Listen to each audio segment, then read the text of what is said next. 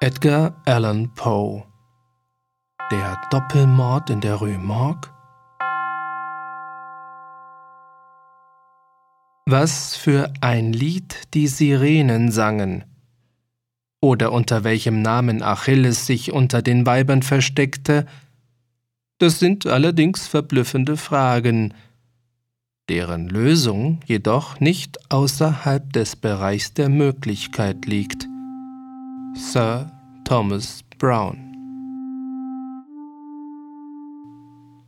Die eigentümlichen geistigen Eigenschaften, die man analytische zu nennen pflegt, sind ihrer Natur nach der Analyse schwer zugänglich. Wir würdigen sie nur nach ihren Wirkungen. Was wir unter anderen Dingen von ihnen wissen, das ist, dass sie demjenigen, der sie in ungewöhnlich hohem Grade besitzt, eine Quelle höchster Genüsse sind. Wie der starke Mann sich seiner körperlichen Kraft freut und besonderes Vergnügen an allen Übungen findet, die seine Muskeln in Tätigkeit setzen, so erfreut sich der Analytiker jener geistigen Fähigkeit, die das Verworrene zu lösen vermag. Auch die trivialsten Beschäftigungen haben Reiz für ihn, sobald sie ihm nur Gelegenheit geben, sein Talent zu entfalten. Er liebt Rätsel, Wortspiele, Hieroglyphen und entwickelt bei der Lösung derselben oft einen Scharfsinn, der den mit dem Durchschnittsverstande begabten Menschenkindern unnatürlich erscheint. Obwohl seine Resultate nur das Produkt einer geschickt angewandten Methode sind, machen sie den Eindruck einer Intuition. Das Auflösungsvermögen wird möglicherweise noch bedeutend durch mathematische Studien erhöht, und zwar besonders durch das Studium jenes höchsten Zweiges der Mathematik, den man nicht ganz richtig und wohl nur wegen seiner rückwärts wirkenden Operationen vorzugsweise Analyse genannt hat. Indessen heißt Rechnen noch nicht analysieren. Ein Schachspieler zum Beispiel tut das eine, ohne sich um das andere im mindesten zu kümmern. Es folgt daraus, dass man das Schachspiel in seiner Wirkung auf den Geist meistens sehr falsch beurteilt. Ich beabsichtige hier keineswegs eine gelehrte Abhandlung zu schreiben, sondern will nur eine sehr eigentümliche Geschichte durch einige mir in den Sinn kommende Bemerkungen einleiten – Jedenfalls aber möchte ich diese Gelegenheit benutzen, um die Behauptung aufzustellen, dass die höheren Kräfte des denkenden Geistes durch das bescheidene Damespiel viel nutzbringender und lebhafter angeregt werden, als durch die Mühe und anspruchsvollen Nichtigkeiten des Schachspiels. Bei letzterem Spiel, in dem die Figuren verschiedene wunderliche Bewegungen von ebenso verschiedenem veränderlichem Werte ausführen können, wird etwas, was nur sehr kompliziert ist, irrtümlicherweise für etwas sehr Scharfsinniges gehalten. Beim Schachspiel wird vor allem die Aufmerksamkeit stark in Anspruch genommen. Wenn sie auch nur einen Augenblick erlahmt, so übersieht man leicht etwas, das zu großen Verlusten oder gar zu Niederlagen führt. Da die uns zu Gebote stehenden Züge zahlreich und dabei von ungleichem Werte sind, ist es natürlich sehr leicht möglich, dieses oder jenes zu übersehen. In neun Fällen unter zehn wird der Spieler, der seine Gedanken vollkommen zu konzentrieren versteht, selbst über den geschickteren Gegner den Sieg davontragen. Im Damespiel hingegen, wo es nur eine Art von Zügen mit wenig Veränderungen gibt, ist die Wahrscheinlichkeit eines Versehens geringer. Die Aufmerksamkeit wird weniger in Anspruch genommen und die Vorteile, die ein Partner über den anderen erringt, verdankt er seinem größeren Scharfsinn. Stellen wir uns, um weniger abstrakt zu sein, eine Partie auf dem Damebrett vor, deren Steine auf vier Damen herabgeschmolzen sind und wo ein Versehen natürlich nicht zu erwarten ist. Nehmen wir an, dass die Gegner einander gewachsen sind. So ist es klar, dass der Sieg hier nur durch einen außerordentlich geschickten Zug, der das Resultat einer ungewöhnlichen Geistesanstrengung ist, entschieden werden kann. Wenn der Analytiker sich seiner gewöhnlichen Hilfsquellen beraubt sieht, denkt er sich in den Geist seines Gegners hinein, identifiziert sich mit ihm und dann gelingt es ihm nicht selten, auf den ersten Blick eine oft verblüffend einfache Methode zu finden, durch die er den anderen irreführen oder zu einem unbesonnenen Zug veranlassen kann. Das Kartenspiel Whist ist schon lange berühmt, weil man ihm einen gewissen Einfluss auf das sogenannte Berechnungsvermögen zuschreibt. Tatsache ist, dass die hervorragendsten Männer dieses Spiel ganz besonders bevorzugt haben, während sie das Schachspiel als kleinlich verschmähten. Allgemein anerkannt ist, dass es kein anderes Spiel gibt, das die analytischen Fähigkeiten in so hohem Grade in Anspruch nimmt. Der beste Schachspieler der Christenheit ist vielleicht nicht mehr als eben nur der beste Schachspieler. Die Tüchtigkeit und Gewandtheit im Whist lässt aber auf einen feinen Kopf schließen, der überall, wo der Geist mit dem Geiste kämpft, des Erfolges sicher sein kann. Wenn ich hier von Gewandtheit spreche, so verstehe ich darunter die vollkommene Beherrschung des Spiels, die mit einem Blicke alle Eventualitäten erkennt, aus denen sich ein rechtmäßiger Vorteil ziehen lässt. Es gibt viele sehr verschiedenartige solcher Hilfsquellen, die es aufzufinden und zu benutzen gilt. Indessen erschließen sie sich meist nur einer höheren Intelligenz und sind Menschen von gewöhnlicher Begabung unzugänglich. Aufmerksam beobachten heißt Gedächtnis haben, sich gewisser Dinge deutlich erinnern können und insofern wird der Schachspieler, der an die Konzentration seiner Gedanken gewöhnt ist, sich sehr gut zum Whist eignen. Vorausgesetzt, dass er die Spielregeln Hoyles, die in allgemein verständlicher Weise den Mechanismus des Whists erklären, gut innehat. Daher kommt es denn, dass man gewöhnlich glaubt, ein gutes Gedächtnis haben und regelrecht nach dem Buche spielen können, sei alles, was zu einem feinen Spiele erforderlich sei. Aber die Kunst des Analytikers bewährt sich in solchen Dingen, die außerhalb der Grenzen aller Regeln liegen. In aller Stille macht er Beobachtungen, aus denen er seine Schlüsse zieht. Seine Mitspieler tun wahrscheinlich dasselbe, der Unterschied des erlangten Wissens liegt weniger in der Richtigkeit des Schlusses als in dem Werte der Beobachtung. Das Wichtigste ist, sich ganz klar darüber zu sein, was man beobachten muss.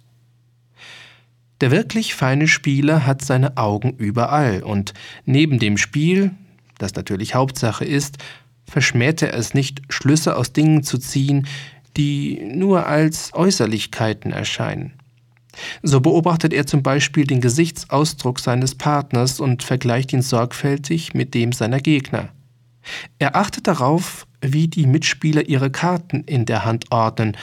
Oft zählt er Trumpf auf Trumpf, Honneur auf Honneur an den Blicken nach, mit denen ihre Besitzer sie mustern. Er merkt sich im Verlaufe des Spiels jede Veränderung ihres Gesichtsausdrucks und zieht seine Schlüsse aus jedem Wort, aus jedem Triumph, Überraschung oder Ärger verratende Geste. Aus der Art, wie jemand einen Stich aufnimmt, schließt er darauf, ob der Betreffende noch mehr Stiche in dieser Farbe machen kann. Ebenso erkennt er an der Weise, wie eine Karte auf den Tisch geworfen wird, ob jemand mogelt. Ein zufälliges, unbedachtes Wort, das gelegentliche Fallenlassen oder Umwenden einer Karte die Ängstlichkeit, einen so unbedeutenden Vorgang verbergen zu wollen, oder auch die Gleichgültigkeit dagegen, das Zählen der Stiche und die Art, sie zu ordnen, das verwirrte, zögernde, hastige oder übereifrige Wesen des Spielenden, alles muss ihm zum Erkennungszeichen dienen, das ihm den Stand der Dinge verrät. Er macht dabei den Eindruck, als erkenne er alles Kraft seiner Intuition. Wenn die ersten zwei oder drei Runden gespielt sind, dann weiß er genau, in welcher Hand die Karten sind und er spielt die seinen mit einer so absoluten Sicherheit aus, als ob sämtliche Mitspielenden ihm die ihrigen zeigten. Indessen darf man das Analysierungsvermögen keineswegs mit der Klugheit verwechseln, denn während der Analytiker unbedingt klug ist, haben doch oft recht kluge Leute nicht das geringste Talent zur Analyse. Die Kombinationsgabe, durch die sich die Klugheit gewöhnlich äußert und der die Phrenologen, wie ich glaube, irrtümlich ein besonderes Organ zugewiesen haben, da sie dieselbe für eine angeborene Fähigkeit halten, ist so häufig bei Menschen, deren Verstand beinahe an Blödsinn grenzt, wahrgenommen worden, dass diese Tatsache die Aufmerksamkeit vieler Gelehrten auf sich gezogen hat. Zwischen Klugheit und analytischer Fähigkeit besteht ein Unterschied, der größer ist als der zwischen Fantasie und Einbildungskraft. Indessen ist er von streng analogem Charakter. Man kann beinahe mit Sicherheit behaupten, dass die klugen Menschen stets fantasiereich und die mit wirklicher Einbildungskraft begabten stets Analytiker sind. Nachstehende Erzählung möge dem Hörer als Kommentar dieser Behauptungen dienen.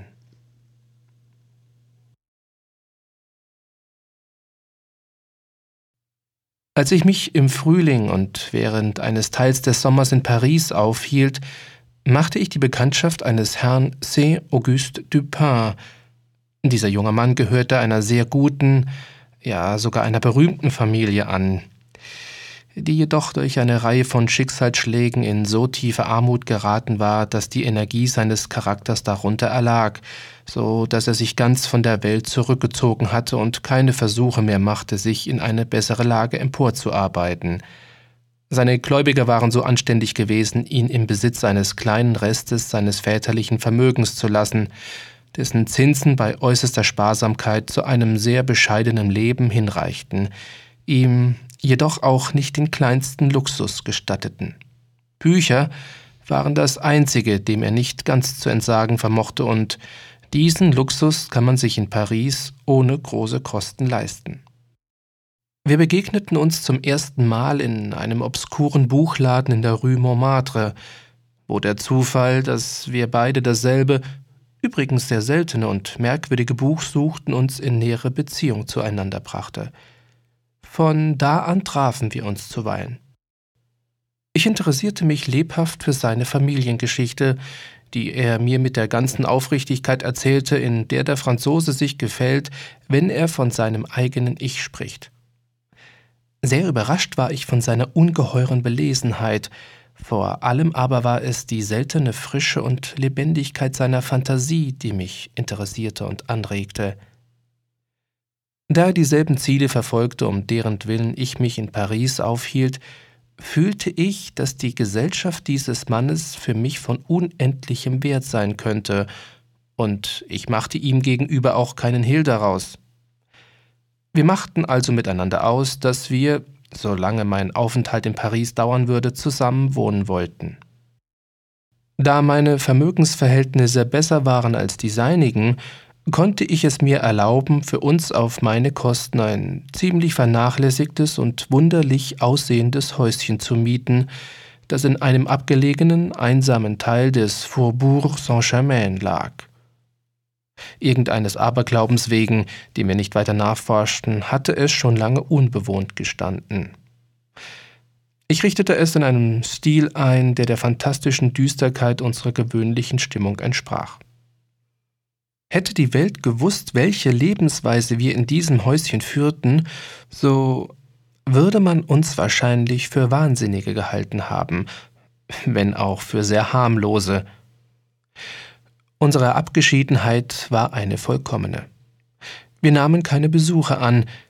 Ich hatte meinen früheren Bekannten und Freunden überhaupt nichts von meinem Wohnungswechsel gesagt, und Dupin lebte schon seit vielen Jahren so einsam, dass ihn in Paris niemand mehr kannte. Wir lebten ganz allein für uns. Es war eine Marotte meines Freundes, denn, wie anders sollte ich es nennen, dass er in die Nacht um ihrer selbst willen verliebt war. Wie alle seine Launen machte ich auch diese mit. Ich ließ mich überhaupt ganz von ihm leiten und hieß alle seine bizarren Einfälle gut. Da die Göttin der Nacht nicht immer freiwillig bei uns hausen wollte, erdachten wir Mittel und Wege, uns Ersatz für ihre Gegenwart zu schaffen. Beim ersten Morgengrauen schlossen wir die sämtlichen starken Fensterläden unseres alten Hauses und steckten ein paar duftende Kerzen an, die nur schwache, gespensterhafte Strahlen aussandten. Mit ihrer Hilfe wiegten wir die Seele in Träume. Wir lasen, schrieben und unterhielten uns, bis die Uhr uns den Anbruch der wirklichen Dunkelheit verkündete. Dann eilten wir in die Straßen, wo wir Arm in Arm umherschlendernd die Gespräche des Tages fortsetzten, und oft streiften wir bis in die tiefe Nacht umher und suchten im grellen Licht und tiefen Schatten der volkreichen Stadt jene Unendlichkeit geistiger Anregung, die stummes Beobachten sich zu verschaffen weiß. Bei solchen Gelegenheiten konnte ich nicht umhin, immer wieder Dumpins eigenartige analytische Begabungen zu bemerken und zu bewundern, obwohl mich sein reiches Geistesleben schon darauf vorbereitet hatte. Er schien auch mit großer Freude diese Gabe zu pflegen, wenngleich er niemals damit renommierte, und er gestand mir offen ein, dass sie für ihn eine Quelle manchen Genusses sei. Mit leisem Kichern rühmte er sich zuweilen, dass für ihn die meisten Menschen ein Fensterchen auf der Brust hätten, und er unterstützte derartige Behauptungen auf der Stelle durch geradezu verblüffende Beweise seiner genauen Kenntnis meines eigenen Seelenlebens. In solchen Augenblicken war er kalt und geistesabwesend, seine Augen starrten ausdruckslos und seine Stimme die sonst einen weichen Tenorklang hatte, sprang in hohem Diskant hinauf, der lächerlich gewirkt haben würde, hätte er nicht dabei besonders deutlich und bedächtig gesprochen. Wenn ich ihn in solchen Stimmungen beobachtete, musste ich immer wieder an die alte Philosophie von dem Zwei-Seelen-System denken, und mich belustigte der Gedanke, einen doppelten Dupin vor mir zu haben, einen schöpferischen und einen zerstörenden. Es wäre übrigens falsch, wenn man aus dem Gesagten schließen wollte, dass ich ein Geheimnis zu enthüllen oder einen Roman zu schreiben beabsichtige. Die eben geschilderten Eigenschaften des Franzosen waren lediglich Resultate einer überreizten, vielleicht auch einer krankhaften Intelligenz. Ich glaube, durch ein Beispiel die beste Vorstellung von dem Charakter der Aussprüche die er zu solchen Zeiten machte, geben zu können. Wir schlenderten eines Abends durch eine lange, schmutzige Straße in der Nähe des Palais Royal. Da wir beide ganz mit unseren eigenen Gedanken beschäftigt waren, hatten wir schon länger als eine Viertelstunde keine Silbe miteinander gesprochen. Plötzlich brach Dupin ganz unvermittelt in die Worte aus Er ist wirklich ein sehr kleiner Kerl, das ist wahr.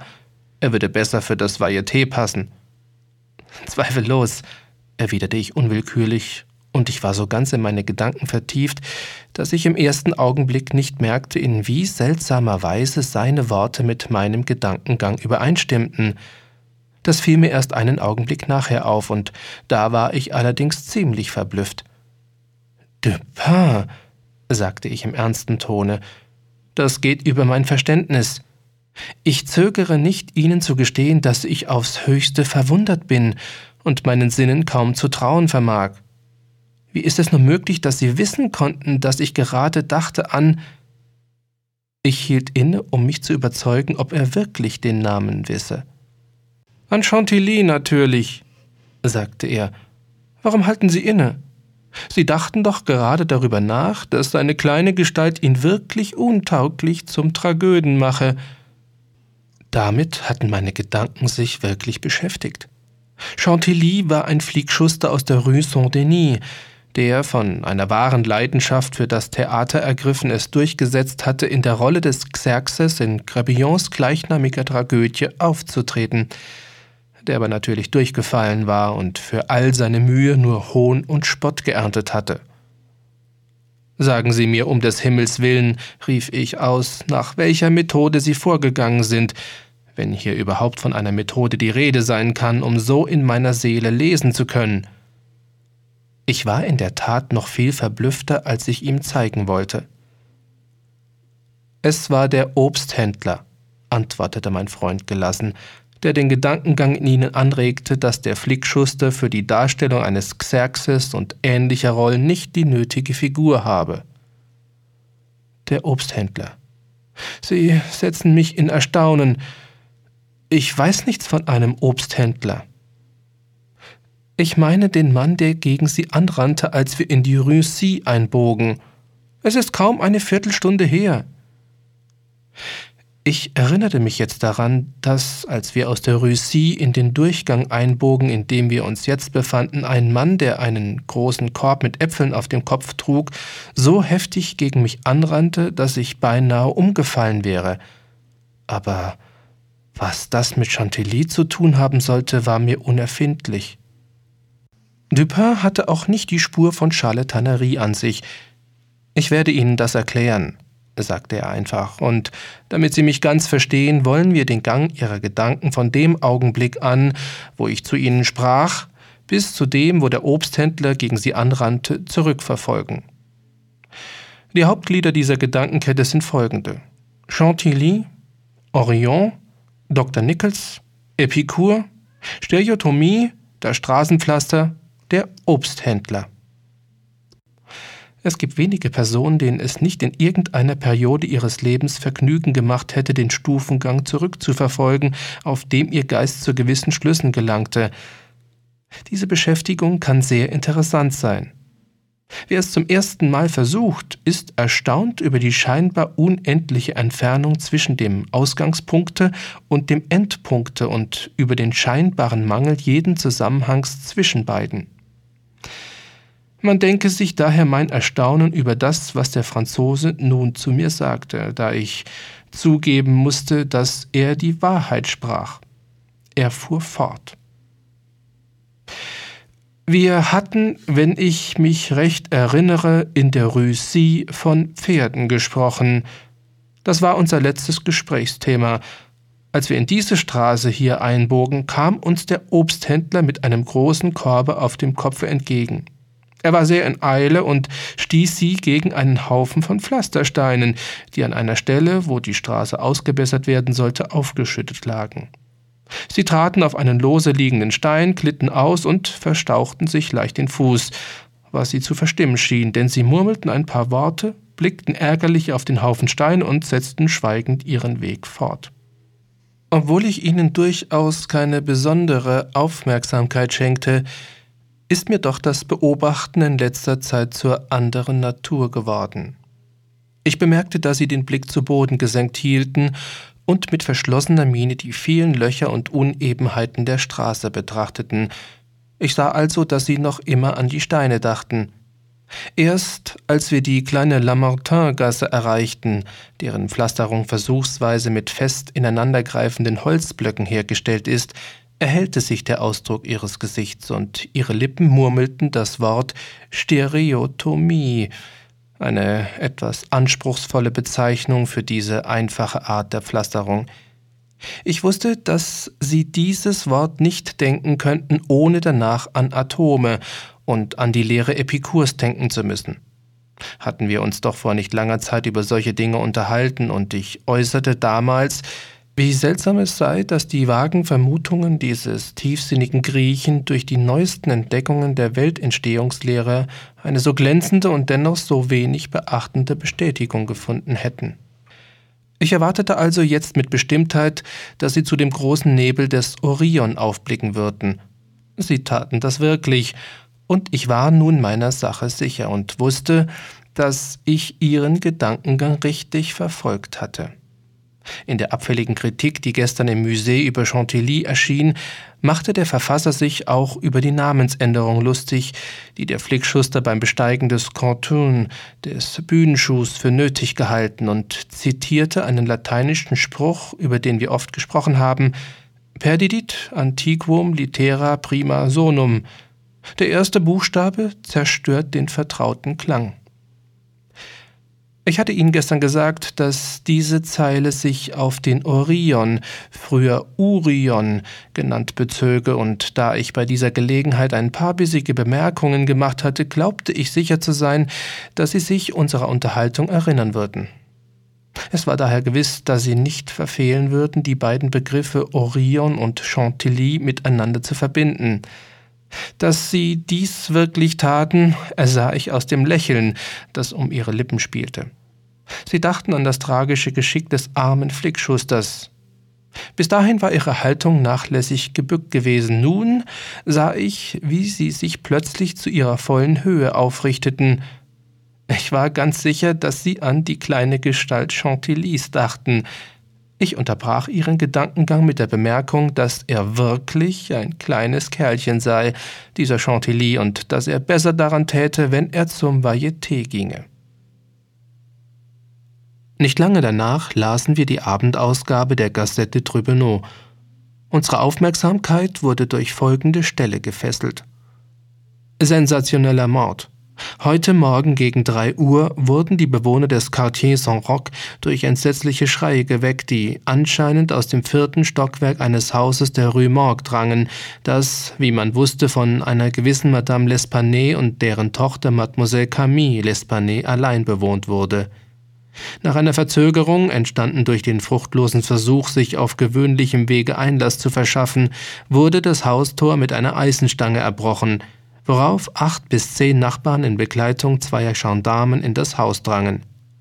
Das Geschrei war unterdessen verstummt, aber als die Leute die Treppe hinaufstürzten, vernahmen sie von oben her deutlich den Klang von zwei oder mehr rauen Stimmen, die heftig und laut miteinander stritten. Als man den zweiten Treppenabsatz erreicht hatte, hörten auch diese Töne auf und es wurde plötzlich totenstill. Die eingedrungenen Personen teilten sich in verschiedene Parteien und eilten von einem Zimmer in das andere.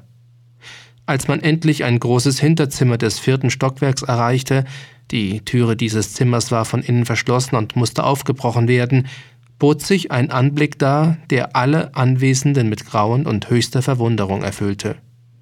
In dem Zimmer herrschte die wildeste Unordnung.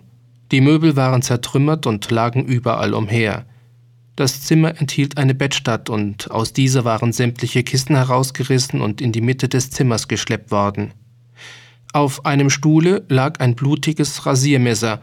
Auf dem Kamin fand man zwei oder drei lange dicke Strähnen grauen Menschenhaares, die ebenfalls mit Blut besudelt waren und mit den Wurzeln ausgerissen zu sein schienen. Über den Fußboden zerstreut fand man vier Napoleons, einen Topazohrring, drei große silberne Löffel drei kleinere aus Neusilber, ferner zwei Beutel, die 4000 Franken in Gold enthielten. Aus einem in der Ecke stehenden Schreibtisch waren die Schubfächer herausgezogen und offenbar ausgeplündert worden, obwohl noch viele Gegenstände darin lagen. Unter den Bettkissen, nicht unter der Bettstatt, entdeckte man eine kleine eiserne Kassette. Sie war offen, der Schlüssel steckte in dem Schloss. Ihr Inhalt bestand nur aus einigen alten Briefen und anderen belanglosen Papieren. Von Madame L'Espanay war keine Spur zu entdecken, da man aber den Kamin und den Fußboden davor ganz mit Ruß bedeckt fand, forschte man im Schornstein nach und man zog, grässlich es zu sagen, den Leichnam der Tochter daraus hervor, der mit dem Kopf nach unten ziemlich hoch in den engen Schornstein hinaufgestopft worden war. Der Körper war noch ganz warm, bei der Untersuchung fanden sich zahlreiche Hautabschürfungen, die wahrscheinlich durch die Heftigkeit, mit der der Leichnam in den Schornstein hinaufgestoßen und dann wieder heruntergezogen wurde, verursacht worden war. Auf dem Gesicht fand man viele schwere Kratzwunden, während sich am Halse schwarze Quetschungen und der tiefe Eindruck von Fingernägeln vorfanden, die darauf hindeuteten, dass das Mädchen erdrosselt worden war. Nachdem man jeden Winkel des Hauses auf das gründlichste untersucht hatte, ohne jedoch etwas weiteres zu entdecken, drangen die Leute in einen kleinen gepflasterten Hof, der hinter dem Hause lag. Und hier war es, wo man die Leiche der alten Dame fand. Der Kopf war vom Rumpfe abgetrennt und hing nur noch durch ein Stück Haut lose damit zusammen, so dass er abfiel, als man die Leiche aufzuheben versuchte. Der Körper sowohl wie der Kopf waren in unerhörter, grauenhaftester Weise verstümmelt und besonders der erstere sah kaum noch menschenähnlich aus. Trotz aller Bemühungen ist es bis jetzt noch nicht gelungen, den Schlüssel zu diesem entsetzlichen Geheimnis zu finden. Tags darauf brachte dieselbe Zeitung noch einige weitere Einzelheiten über den grauenhaften Fall. Die Tragödie in der Rue Morgue, Viele Personen sind schon in dieser außergewöhnlichen und grauenhaften Sache vernommen worden, doch fand sich nicht das geringste, was Licht in diese dunkle Angelegenheit gebracht hätte. Wir geben hier die Aussagen der vernommenen Zeugen. Pauline Dubourg, Wäscherin, sagt aus, dass sie die beiden verstorbenen Damen schon seit drei Jahren gekannt habe, da sie während dieser Zeit die Wäsche für sie besorgte. Mutter und Tochter hätten viel voneinander gehalten und seien stets sehr zärtlich miteinander gewesen. Sie bezahlten alles sofort. Wie und wovon sie gelebt, darüber könne sie nichts sagen. Man munkele, dass Madame L'Espanay von Beruf Wahrsagerin gewesen sei. Jedenfalls ging die Rede, dass sie Geld gehabt habe. Die Zeugin sagt ferner aus, dass sie im Haus niemals jemanden begegnet, wenn sie die Wäsche geholt oder zurückgebracht habe. Sie wisse mit Bestimmtheit, dass die Damen keine Dienstboten gehabt hätten. Sie habe angenommen, dass nur der vierte Stock des Hauses möbliert gewesen und dass es im Übrigen ganz unbewohnt gewesen sei. Peter Moreau, Tabakhändler, sagt aus, dass er etwa seit vier Jahren der Madame L'Espanay ab und zu kleine Qualitäten Rauch- und Schnupftabak verkauft habe. Er sei in der Nachbarschaft geboren und habe immer in der Rue Morgue gewohnt. Die alte Dame und ihre Tochter hätten schon seit mehr als sechs Jahren ganz allein in dem Hause gewohnt, in dem man ihre Leichen gefunden hatte. Das Haus gehörte Madame L'Espanay. In früheren Zeiten hatte sie es an einen Juwelier vermietet, der Missbrauch aber, den dieser mit den oberen Räumen trieb, indem er sie an alle möglichen Leute in Aftermiete gab, hatte den Unwillen der alten Dame erregt. Sie zog also selbst in das Haus und weigerte sich von da an hartnäckig, die nicht von ihr bewohnten Räume anderweitig zu vermieten. Der Zeuge meint, Madame L'Espanay sei etwas kindisch gewesen. Er sagt, dass er die Tochter während der sechs Jahre kaum mehr als fünf oder sechsmal gesehen habe. Die beiden Frauen hätten ein außerordentlich zurückgezogenes Leben geführt. Indessen hätten sie allgemein in dem Rufe gestanden, Geld zu haben. Er hatte auch gehört, dass die Leute in der Nachbarschaft munkelten, Madame L'Espanay sei eine Wahrsagerin. Er habe aber das niemals geglaubt. Er habe nie jemand anders in das Haus treten gesehen als Mutter und Tochter. Ein oder zweimal einen Dienstmann und acht oder zehnmal einen Arzt. Noch viele andere Personen aus der Nachbarschaft bestätigten diese Aussage. Von irgendeinem regelmäßigen Verkehr in dem Hause konnte überhaupt gar keine Rede sein. Man wusste nicht einmal, ob Madame L'Espanay und ihre Tochter irgendwelche Verwandten hätten.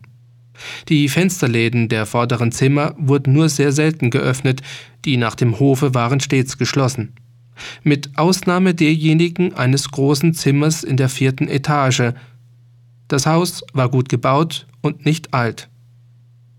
Isidore Musée, Gendarme, sagt aus, dass man ihn gegen drei Uhr morgens zu dem Hause geholt und dass er dort 20 bis 30 Personen angetroffen habe, die vergebens versuchten, sich Eingang zu verschaffen. Er habe schließlich die Tür erbrochen und zwar mit einem Bajonett, nicht mit einer Eisenstange. Es sei das nicht sehr schwierig gewesen, da es eine Flügeltüre war die weder oben noch unten ordentlich zugeregelt gewesen. Man habe oben aus dem Hause ein entsetzliches Geschrei gehört, aber in dem Augenblick, als die Tür aufflog, sei plötzlich alles still geworden. Es waren herzzerreißende Angststreie gewesen, die, wie es schien, von einer oder mehreren Personen in größter Todesangst ausgestoßen wurden. Der Zeuge war den anderen voran die Treppe hinaufgegangen, als er den ersten Treppenabsatz erreicht hatte, vernahm er ganz deutlich zwei Stimmen, die laut und zornig miteinander stritten. Die eine war rau und barsch, während die andere einen ganz sonderbaren, schrillen, kreischenden Klang hatte. Er konnte ein paar der von der ersten Stimme gesprochenen Worte verstehen. Es war die eines Franzosen, jedenfalls war es keine Frauenstimme, und er unterschied deutlich die Worte Sacre und Diable. Die schrille Stimme hielt er für die eines Ausländers. Er war sich nicht ganz klar darüber, ob es die Stimme eines Mannes oder einer Frau gewesen sei, auch konnte er nicht bestimmt behaupten, in welcher Sprache sie sich ausgedrückt habe. Er meinte jedoch, es sei Spanisch gewesen. Seine Beschreibung von dem Zustande des Zimmers und der Leichen stimmt genau mit unserer gestrigen Beschreibung überein. Henri Duval, von Beruf Silberschmied, auch ein Nachbar, sagt aus, dass er einer der ersten gewesen sei, die in das Haus eingedrungen. Seine Aussage stimmt in der Hauptsache ganz mit der Musées überein. Er sagt, Nachdem man sich den Eingang erzwungen, habe er rasch die Haustüre von innen abgeschlossen, um die nachdrängende Menge abzuhalten, die sich trotz der späten Stunde sehr bald ansammelte. Der Zeuge meint, die schrille Stimme, die auch er vernommen, sei die eines Italieners gewesen, bestimmt aber nicht die eines Franzosen. Er ist nicht ganz sicher, ob es die Stimme eines Mannes war, es könne auch eine weibliche Stimme gewesen sein. Er könne kein Italienisch und hätte daher natürlich kein Wort verstanden, aber nach dem Klang zu schließen, glaube er, dass es wirklich italienisch gewesen sei. Gewiss, er habe Madame L'Espanaye und auch ihre Tochter gekannt. Er habe sich öfters mit beiden unterhalten. Es sei ganz ausgeschlossen, dass die schrille Stimme einer der beiden Verstorbenen angehört hätte. Odenheimer, Restaurateur, dieser Zeuge war nicht geladen, er ist freiwillig erschienen, um sein Zeugnis abzulegen. Er ist Holländer und aus Amsterdam gebürtig. Da er kein Französisch spricht, wurde er durch einen Dolmetscher vernommen. Er kam zufällig an dem Hause vorüber, als darin das entsetzliche Geschrei ertönte. Er glaubt, dass es wenigstens zehn Minuten angedauert haben müsse. Es war ein langgezogenes, lautes, jammervolles und grauenhaftes Schreien. Er gehört zu denen, die in das Haus eindrangen. Seine Aussage stimmt durchaus mit der der anderen Zeugen überein, bis auf einen Punkt. Er glaubt nämlich mit Sicherheit behaupten zu können, dass die schrille Stimme die eines Mannes und zwar eines Franzosen gewesen sei. Obgleich er die Worte nicht hatte verstehen können, habe er den Eindruck, als ob die Stimme zugleich Angst und Zorn erfüllt geklungen habe. Sie habe laut, schnell und in abgebrochenen Tönen gesprochen. Die Stimme wäre ihm mehr heiser als schrill erschienen. Eine wirklich schrille Stimme wäre es nicht gewesen. Die andere, raue Stimme habe wiederholt Sacré, Diable und einmal Mordieu gesagt. Jules Minon, Bankier und Inhaber der Firma Mignot und Sohn, Rue de Lorraine, er ist der ältere Mignon. Er sagt aus, Madame L'Espanaye hatte Vermögen und stand seit acht Jahren in geschäftlicher Verbindung mit seinem Bankhause. Sie hatte mit der Zeit mehrere kleinere Summen bei ihm deponiert, aber nie Kapital zurückgezogen, bis drei Tage vor ihrem Tode, wo sie persönlich die Summe von 4000 Franken erhoben hatte. Die Summe wurde in Gold ausbezahlt und ein Gehilfe brachte ihr das Geld ins Haus. Adolphe Le Bon, Gehilfe bei Mignot und Sohn, sagt aus, dass er an dem betreffenden Tage gegen Mittag Madame L'Espanaye begleitet habe, um ihr die in zwei Beuteln verpackten 4000 Franken nach Hause zu tragen. Als die Türe geöffnet worden, sei Fräulein L'Espanaye erschienen und er habe ihr den einen Beutel eingehändigt, während die alte Dame ihm den anderen selbst abgenommen habe. Er habe sich dann verabschiedet und sei gegangen. In der Straße habe er zu dieser Zeit keinen Menschen bemerkt, die Rue Morgue sei eine Nebenstraße und sehr einsam. William Bird Schneider sagt aus, dass er ebenfalls zu denen gehört, die in das Haus gedrungen seien. Er ist Engländer. Er hat zwei Jahre in Paris gelebt. Er war einer der ersten, die die Treppe hinaufstiegen. Er hat einige Worte verstanden, kann sich aber nicht mehr alle erinnern. Dass Sacré, Diable und Mon Dieu gesagt wurde, hat er deutlich verstanden. Er hat ein Geräusch vernommen, als ob sich mehrere Personen miteinander balgten, darauf ein scharrendes, schlürfendes Geräusch. Die schrille Stimme sei sehr laut, lauter als die barsche gewesen. Er sei sicher, dass es nicht die Stimme eines Engländers, viel eher die eines Deutschen gewesen sei. Vielleicht könne es auch eine Frauenstimme gewesen sein, er verstände kein Deutsch. Vier der genannten Zeugen sagten, als sie wieder hervorgerufen wurden, übereinstimmend aus, dass die Tür des Zimmers, in dem man die Leiche des Fräuleins L'Espanaye gefunden habe, von innen verschlossen gewesen sei. Als man oben ankam, sei plötzlich alles still gewesen.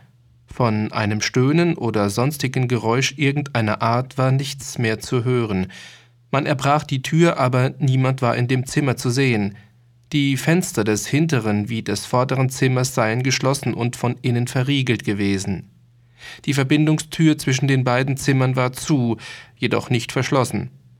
Ein kleines, auf dem vierten Stock nach der Straße gelegenes Zimmer am Ende des Korridors stand weit offen. Dieses Zimmer war mit alten Brettern und Koffern ganz vollgestopft. Es wurde ausgeräumt und auf das sorgfältigste durchsucht. Es war überhaupt in dem ganzen Hause nicht das kleinste Winkelchen, das man nicht gründlich durchsucht hätte. Man ließ Schornsteinfeger kommen, die die Schornsteine und Kaminröhren kehren mussten, das Haus hat vier Stockwerke und enthält außerdem noch einige Mansarden. Auf dem Dache befindet sich eine kleine Falltür, die man aber fest vernagelt gefunden hatte und die seit Jahren nicht mehr benutzt zu sein schien. Über die Länge der Zeit, von dem Augenblick an, wo man die streitenden Stimmen vernahm, bis zu dem, wo man die Zimmertür aufbrach, schwankten die Aussagen der Zeugen. Einige meinten, es könne sich höchstens um zwei oder drei Minuten handeln, andere behaupten, es seien wenigstens fünf gewesen. Es war schwer gewesen, die Tür zu öffnen. Alfonso Garcio, Begräbnisbesorger, sagt aus, dass er in der Rue Morgue wohne. Er ist geborener Spanier, gehört zu den Leuten, die in das Haus eingedrungen, ging aber nicht mit die Treppe hinauf, ist nervenschwach und fürchte die Folgen der Aufregung. Die streitenden Stimmen hat er jedoch deutlich gehört. Die raue Stimme war die eines Franzosen, und er glaubt sich nicht zu irren, wenn er die schrille Stimme für die eines Engländers halte. Zeuge verstehe zwar kein Englisch, urteilt aber nach der Aussprache der Worte. Alberto Montani, Konditor, sagt aus, er sei einer der ersten gewesen, die die Treppe hinaufgeeilt wären. Er hat die streitenden Stimmen gehört. Die barsche Stimme sei die eines Franzosen gewesen. Zeuge behauptet, einige Worte verstanden zu haben. Es sei ihm so vorgekommen, als ob der Sprecher einem anderen Vorhaltungen mache. Von dem, was die schrille Stimme gesagt, habe er nichts verstehen können. Sie habe schnell und in abgebrochenen Lauten gesprochen. Zeuge meint, dass es die Stimme eines Russen gewesen sei. In allen wesentlichen Punkten stimmt er vollständig mit der Aussage der anderen Zeugen überein. Er ist Italiener. Er hat niemals mit einem geborenen Russen gesprochen. Mehrere wieder vorgeladene Zeugen bestätigen, dass die Kamine aller Zimmer der vierten Etage viel zu eng seien, als dass ein menschliches Wesen dadurch hätte entkommen können. Unter Besen verstände man jene zylinderförmigen Kehrbesen, wie die Schornsteinfeger sie zum Reinigen der Kamine gebrauchen. Man sei mit solchen Besen durch sämtliche Schornsteine des Hauses auf und nieder gefahren. Es gibt in dem Hause keine Hintertreppe oder einen sonstigen Ausweg, durch den sich jemand hätte retten können, während die Zeugen die Treppe hinaufeilten. Der Körper des Fräuleins L'Espanay war so fest in den engen Kamin hineingezwängt, dass es nur den vereinten Kräften von vier oder fünf Männern gelang, ihn wieder herunterzuziehen. Paul Dumas, Arzt, sagt aus, dass man ihn gegen drei Uhr gerufen habe, um die Besichtigung der Leichen vorzunehmen. Sie lagen beide auf der Matratze des Bettes, das in dem Zimmer stand, in dem man Fräulein Despanet gefunden habe. An dem Körper der jungen Dame hat er viele Quetschungen und Hautabschürfungen gefunden. Es war dies nur zu erklärlich, wenn man den Umstand in Betracht zog, dass das unglückliche Mädchen mit roher Gewalt in den Schornstein hinaufgezwängt worden war. Der Kehlkopf war vollständig zusammengepresst, unter dem Kinn befanden sich mehrere tiefe Kratzwunden sowie eine Reihe blauer Flecken, die offenbar von einem heftigen, mit Fingern ausgeübten Druck herrührten. Das Gesicht war grässlich entstellt. Die Augen waren aus ihren Höhlen hervorgequollen, die Zunge halb durchgebissen. Auf der Magengrube wurde eine große Quetschung entdeckt, die anscheinend von dem Druck des Knies herrührte. Herr Dumas war der Meinung, dass Fräulein Despanet von einer oder mehreren Personen erwürgt worden sei. Die Leiche der Mutter war ebenfalls in entsetzlicher Weise verstümmelt. Sämtliche Knochen des rechten Beins und des rechten Arms hatte er mehr oder weniger zerschmettert gefunden, Ebenso war das linke Schienbein und die sämtlichen Rippen der linken Seite zersplittert gewesen. Der ganze Körper war in grauenhafter Weise mit Quetschungen bedeckt und zeigte blutunterlaufene Stellen. Es sei ein ganz entsetzlicher Anblick gewesen. Es wäre unmöglich festzustellen, wie und womit diese schweren Verletzungen herbeigeführt worden seien. Ein schwererer hölzerner Knüttel oder eine breite Eisenstange ein Stuhl oder irgendeine große, schwere, stumpfe Waffe, von den Händen eines sehr starken Mannes geschwungen, könne solche Resultate hervorbringen. Eine Frau würde, mit welcher Waffe es auch sei, niemals so wuchtige Schläge austeilen können. Der Kopf der Toten war, als der Zeuge ihn zu Gesicht bekommen, ganz von dem Körper getrennt und vollständig zerschmettert gewesen. Offenbar sei der Hals mit einem sehr scharfen Instrument, wahrscheinlich einem Rasiermesser, durchschnitten worden. Alexandre Etienne, Wundarzt, war gleichzeitig mit Herrn Dumas zur Leichenschau gerufen worden. Er bestätigt in allen Punkten das Zeugnis und Gutachten des Herrn Dumas. Obgleich noch verschiedene andere Personen verhört wurden, ließ sich nichts weiteres feststellen. Noch nie ist in Paris ein so geheimnisvolles Verbrechen verübt worden, dessen Einzelheiten so unerklärlich sind. Man möchte beinahe fragen, ob hier wirklich ein Mord vorliegt. Jedenfalls hat die Polizei bis jetzt auch nicht die kleinste Spur gefunden, die sich verfolgen ließe, und das ist bei derartigen Dingen etwas ganz Ungewöhnliches. Bis zur Stunde fehlt jeder Schlüssel, der dieses furchtbare Rätsel zu lösen vermöchte. In der Abendausgabe derselben Zeitung hieß es dann, dass in dem Quartier Saint-Roch noch immer die höchste Aufregung herrsche, dass der Tatort wieder und zwar auf das sorgfältigste untersucht worden sei, dass man noch mehr Personen verhört habe, aber leider ohne das geringste Ergebnis. In einer Nachschrift wurde mitgeteilt, Adolphe Le Bon sei verhaftet und in das Untersuchungsgefängnis abgeführt worden obgleich er durch seine Aussage durchaus nicht belastet erscheine und nichts gegen ihn vorläge. Dupin schien sich für den Verlauf dieser Angelegenheit auf das lebhafteste zu interessieren, wenigstens schloss ich das aus der Art seines Benehmens. Er erwähnte die Sache jedoch mit keinem Wort, Erst nachdem die Zeitung die Nachricht von der Verhaftung de Bons brachte, fragte er mich, was ich von dieser geheimnisvollen Angelegenheit dächte. Ich stimmte der Meinung von ganz Paris überein, dass die Affäre in ein undurchdringliches Dunkel gehüllt sei und dass man bis jetzt auch nicht die kleinste Hoffnung hätte, die Spur des Mörders aufzudecken. Was das betrifft, sagte Dupin, so dürfen wir uns keineswegs mit dem Resultate dieser immerhin nur oberflächlichen Untersuchung begnügen. Die Pariser Polizei, die ihres Scharfsinns wegen so sehr gerühmt wird, ist schlau, sonst aber auch nichts. Ihrem Vorgehen liegt keine andere Methode zugrunde als die, die ihr der Augenblick eingibt. Die von ihr angewandten Mittel, auf die sie sehr stolz ist, entsprechen dem Zwecke jedoch oft so wenig, dass man dabei unwillkürlich an die Anekdote von Herrn Chandin erinnert wird. Qui de Montin sa rampe de chambre pour mieux entendre la musique. Man muss zugeben, dass sie trotzdem zuweilen ganz überraschende Resultate erzielt, aber diese verdankt sie wirklich nur ihrem Fleiße und ihrer Rührigkeit. Da, wo diese Eigenschaften nicht ausreichen, hat sie eben keinen Erfolg. Wie Doc zum Beispiel war ein Mann, der geschickt im Kombinieren und Erraten, dabei von großer Ausdauer war. Da aber sein Denken nicht die nötige Schulung hatte, machte er viele Fehler und hauptsächlich durch die zu große Intensität seiner Nachforschungen. Er verlor die Übersicht dadurch, dass er die Dinge zu sehr aus der Nähe betrachtete. Einzelne Punkte erkannte er freilich mit ungewöhnlicher Klarheit, aber naturgemäß verlor er darüber den Überblick über das Ganze. Ein Beweis dafür, dass es nicht taugt, allzu tiefsinnig zu sein. Die Wahrheit ist keineswegs immer in einem Brunnen versteckt. Ich glaube vielmehr, dass sie, soweit wichtigere Dinge in Frage kommen, meist auf der Oberfläche liegt. Die Wahrheit liegt nicht in den tiefen Tälern, wo wir sie suchen, sie liegt auf der Höhe der Berge, wo wir sie finden. Die Beobachtungen der Himmelskörper versinnbildlicht uns in ausgezeichneter Weise Art und Ursprung jenes Irrtums.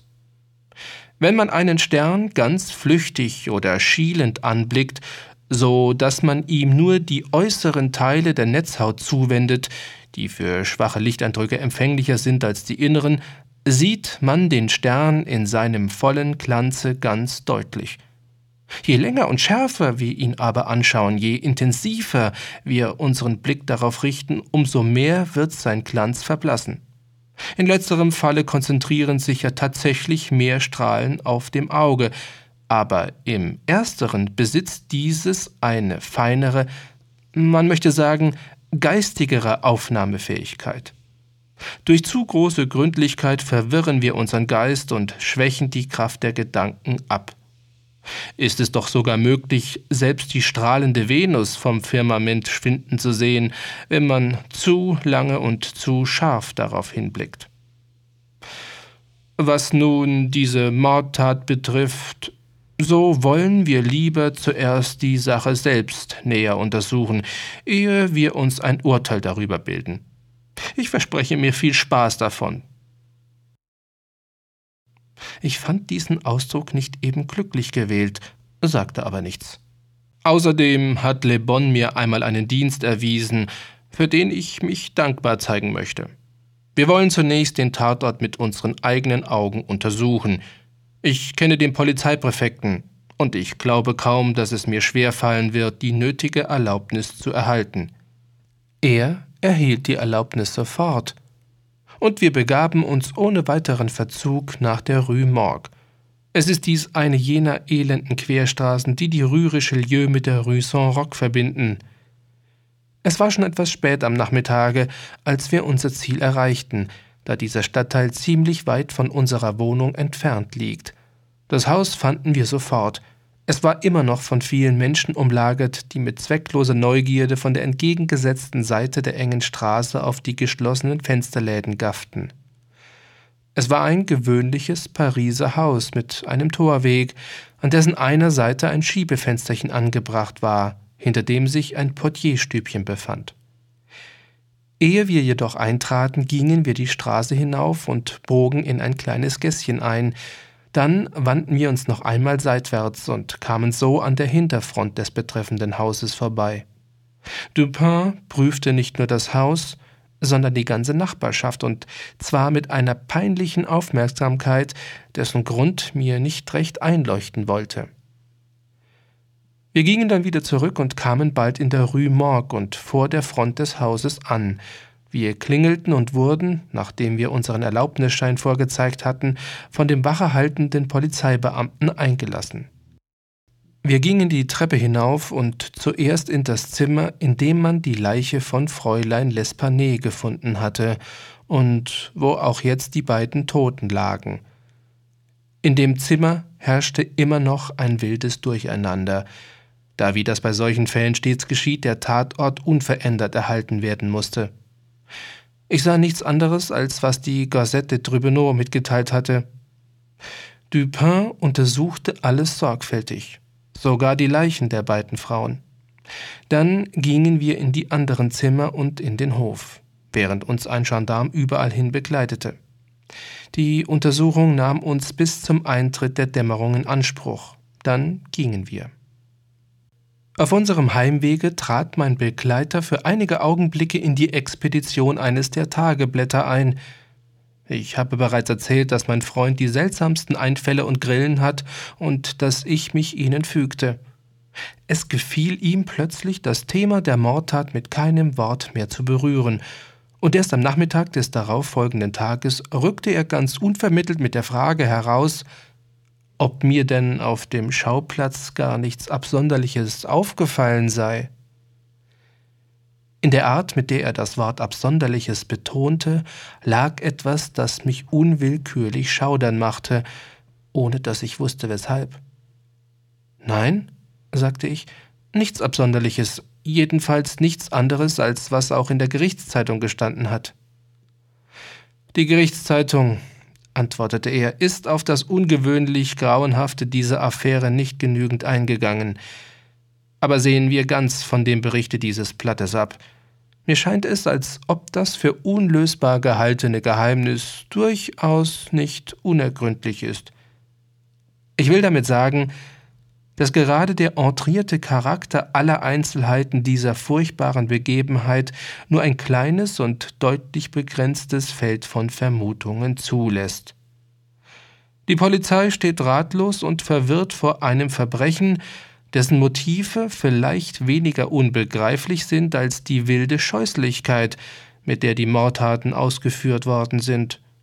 Ebenso wenig kann sie es begreifen, dass die Aussage so vieler Zeugen feststellt, in dem Zimmer, in dem Fräulein Lispany ermordet gefunden wurde, habe ein aufgeregter Wortwechsel stattgefunden, während doch, als man eindrang, niemand darin war und ganz unmöglich jemand über die Treppe hätte entkommen können, ohne von den hinaufeilenden Leuten bemerkt zu werden.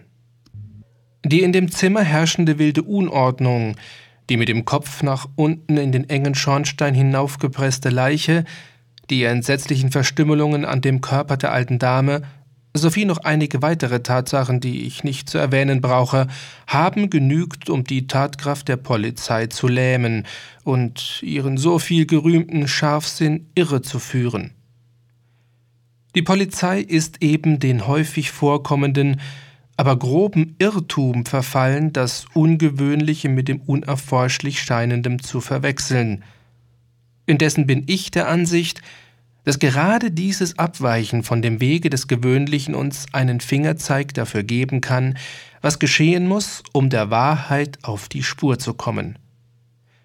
Bei Untersuchungen dieser Art sollte man nicht so rasch fragen, was ist geschehen, als was ist hier geschehen, was noch nicht vorher geschehen ist? Und in der Tat steht die Leichtigkeit, mit der ich dieses Rätsel lösen werde, oder vielmehr schon gelöst habe, in direktem Verhältnis zu der scheinbaren Unlösbarkeit, die es für die Polizei hat. In sprachlosem Erstaunen starrte ich meinen Freund an.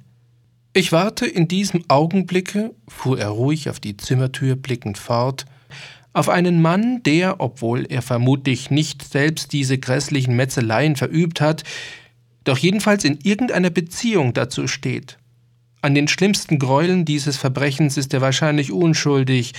Ich hoffe wenigstens, dass es so ist, denn ich habe meine ganze Hoffnung, das Rätsel zu lösen, auf diese Voraussetzung gegründet. Ich erwarte den Mann hier in diesem Zimmer. Er kann jeden Augenblick kommen. Es ist wahr, dass er möglicherweise auch nicht kommen könnte, aber aller Wahrscheinlichkeit nach wird er es tun. Sollte er kommen, so wird es unbedingt nötig sein, ihn festzuhalten. Hier sind Pistolen. Wir beide wissen damit umzugehen, falls die Gelegenheit es erfordern sollte. Ich nahm die Pistolen fast ohne zu wissen, was ich tat und ohne zu glauben, was ich hörte, während Dupin, wie mit sich selber sprechend, fortfuhr. Ich habe das seltsame Wesen, in das er zu gewissen Zeiten verfiel, schon erwähnt. Obwohl seine Worte ja offenbar an mich gerichtet waren und er durchaus nicht laut sprach, bediente er sich doch jener eindringlichen, deutlichen Intonation, mit der man zu einer entfernteren Person spricht. Seine vollständig ausdruckslosen Augen hafteten mit starrem Blick an der Wand.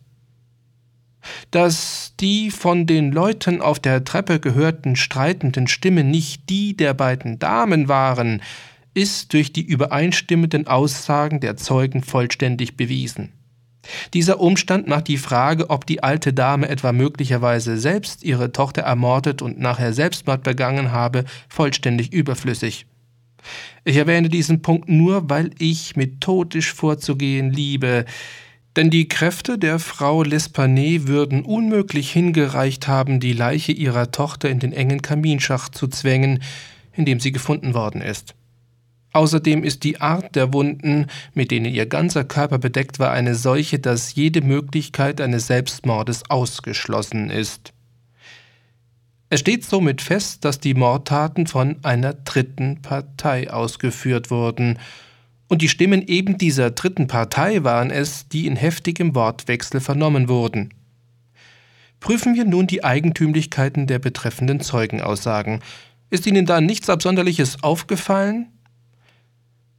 Ich antwortete, dass es jedenfalls wohl bemerkenswert sei, dass während alle Zeugen übereinstimmen die raue, barsche Stimme für die eines Franzosen gehalten hätten, die Ansichten über die schrille oder, wie einer der Zeugen meinte, heißere Stimme sehr weit auseinandergingen. So lauten die Zeugenaussagen, sagte Dupin. Indessen ist das nicht das Absonderliche der Aussage.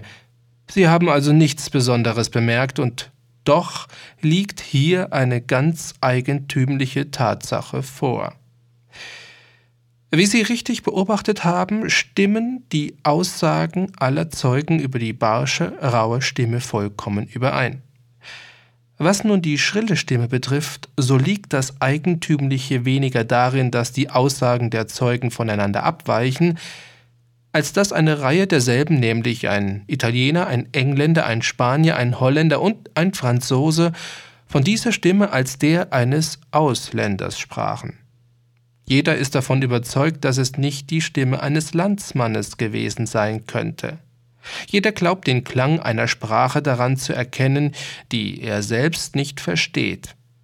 Der Franzose hält sie für die Stimme eines Spaniers und würde gewiss ein paar Worte verstanden haben, wenn er nur Spanisch gekonnt hätte.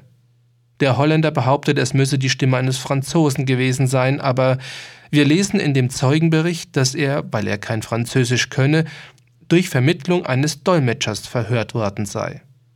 Der Engländer glaubt, dass es die Stimme eines Deutschen gewesen sei, aber er versteht kein Deutsch. Der Spanier hingegen ist ganz sicher, dass es die Stimme eines Engländers war. Er urteilt nach dem Tonfall, hat aber nicht die geringsten Kenntnis der englischen Sprache. Der Italiener glaubt, die Stimme eines Russen vernommen zu haben, hat jedoch niemals mit einem geborenen Russen gesprochen. Die Aussage eines zweiten Franzosen weicht wieder von der des ersten ab. Er behauptet, dass es unbedingt die Stimme eines Italieners sei, die er vernommen habe. Er versteht kein Wort Italienisch, hat aber wie der Spanier nach dem Tonfall geurteilt. Wie ganz ungewöhnlich muss diese Stimme gewesen sein, dass die Aussagen der Zeugen darüber so weit auseinandergehen konnten, dass sie Menschen aus den fünf großen europäischen Völkergruppen durchaus fremd erschien. Sie werden allerdings einwerfen, dass es ja möglicherweise auch die Stimme eines Asiaten oder Afrikaners gewesen sein könne. Es gibt deren in Paris nicht allzu viele.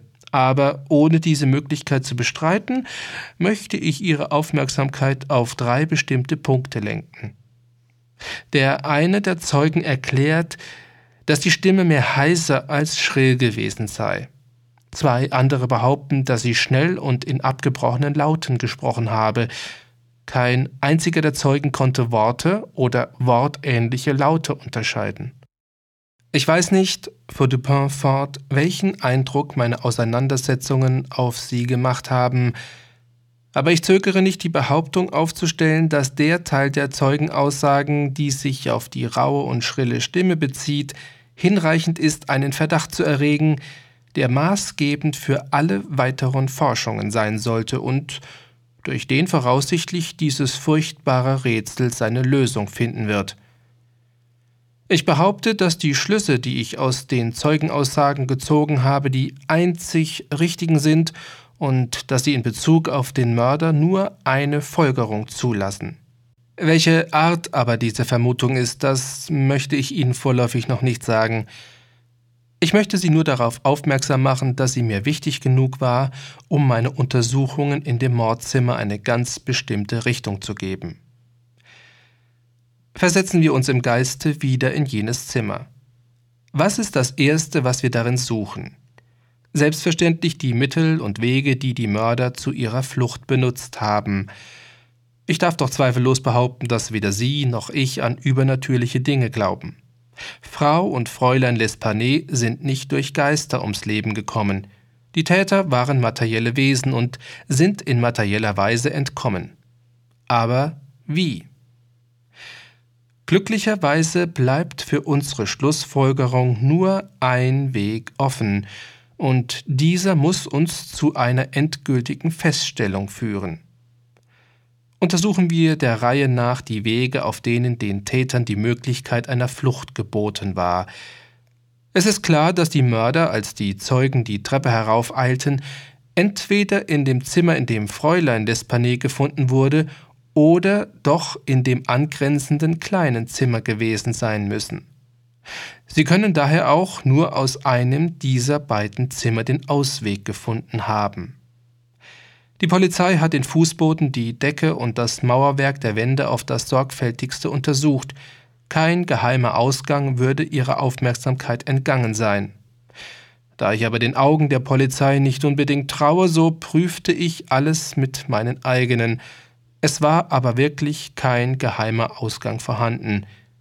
Von den Zimmern führen Türen in den Gang, aber sie waren fest verschlossen und zwar steckte in beiden Schlössern der Schlüssel von innen. Betrachten wir uns nun die Schornsteine. Diese haben zwar oberhalb des Kamins bis zur Höhe von zweieinhalb bis drei Metern die gewöhnliche Breite, verengen sich dann aber so sehr, dass kaum eine große Katze hindurch könnte. Da also die Unmöglichkeit auf diesen beiden Wegen zu entwischen bewiesen ist, sehen wir uns auf die Fenster beschränkt.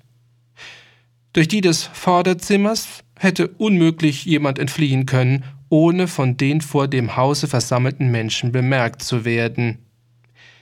Die Mörder müssen daher durch eins der Fenster des Hinterzimmers entkommen sein. Nachdem wir zu diesem Schlusse gelangt sind, dürfen wir ihn nicht ohne weiteres verwerfen, weil wir auch hier scheinbaren Unmöglichkeiten gegenüberstehen.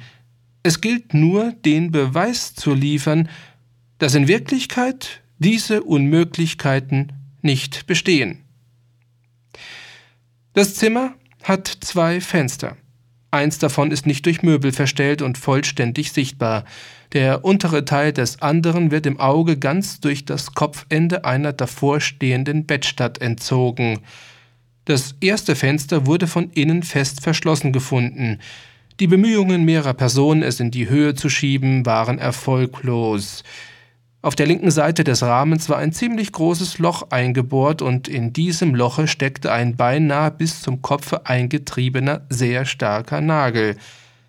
Bei der Untersuchung des zweiten Fensters ergab sich, dass dort ein ebensolcher Nagel angebracht war, und auch hier versuchte man es vergebens, das Fenster in die Höhe zu schieben. Die Polizei beruhigte sich hiermit und war überzeugt, dass die Täter nicht durch eines der Fenster entflohen seien. Man hielt es daher auch für überflüssig, die Nägel herauszuziehen und die Fenster zu öffnen. Meine eigene Untersuchung fiel etwas sorgfältiger aus, und zwar aus dem eben angeführten Grunde. Ich wusste, es müsse sich hier erweisen, dass eine scheinbare Unmöglichkeit in Wirklichkeit nicht bestand. Ich schloss also weiter a posteriori, die Mörder entkamen unbedingt durch eines dieser Fenster.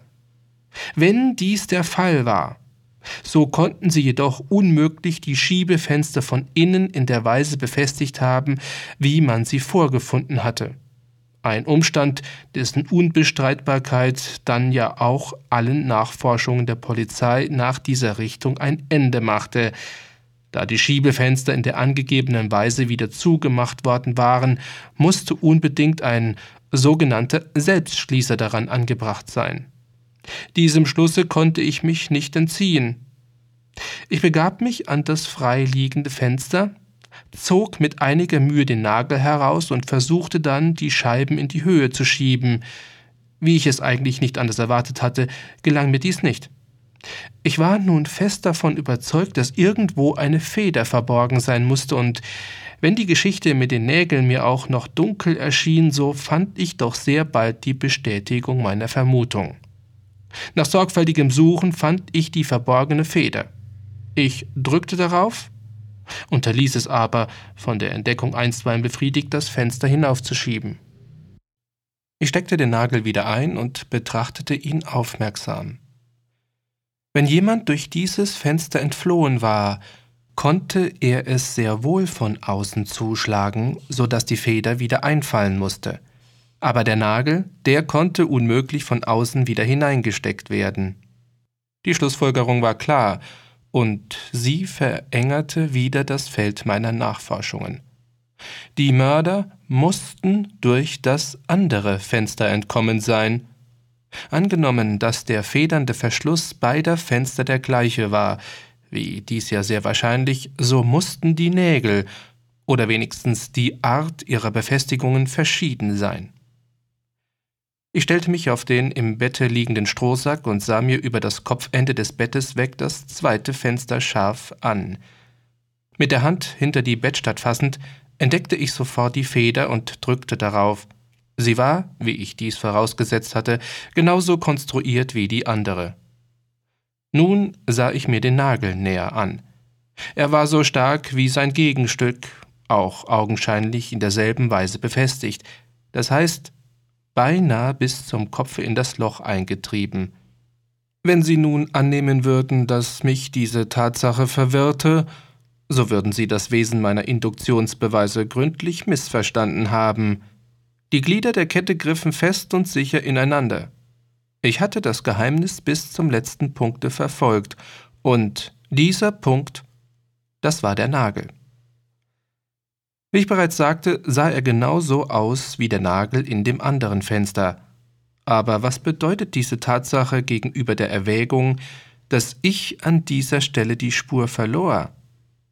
Es muss etwas mit dem Nagel nicht in Ordnung sein, sagte ich mir.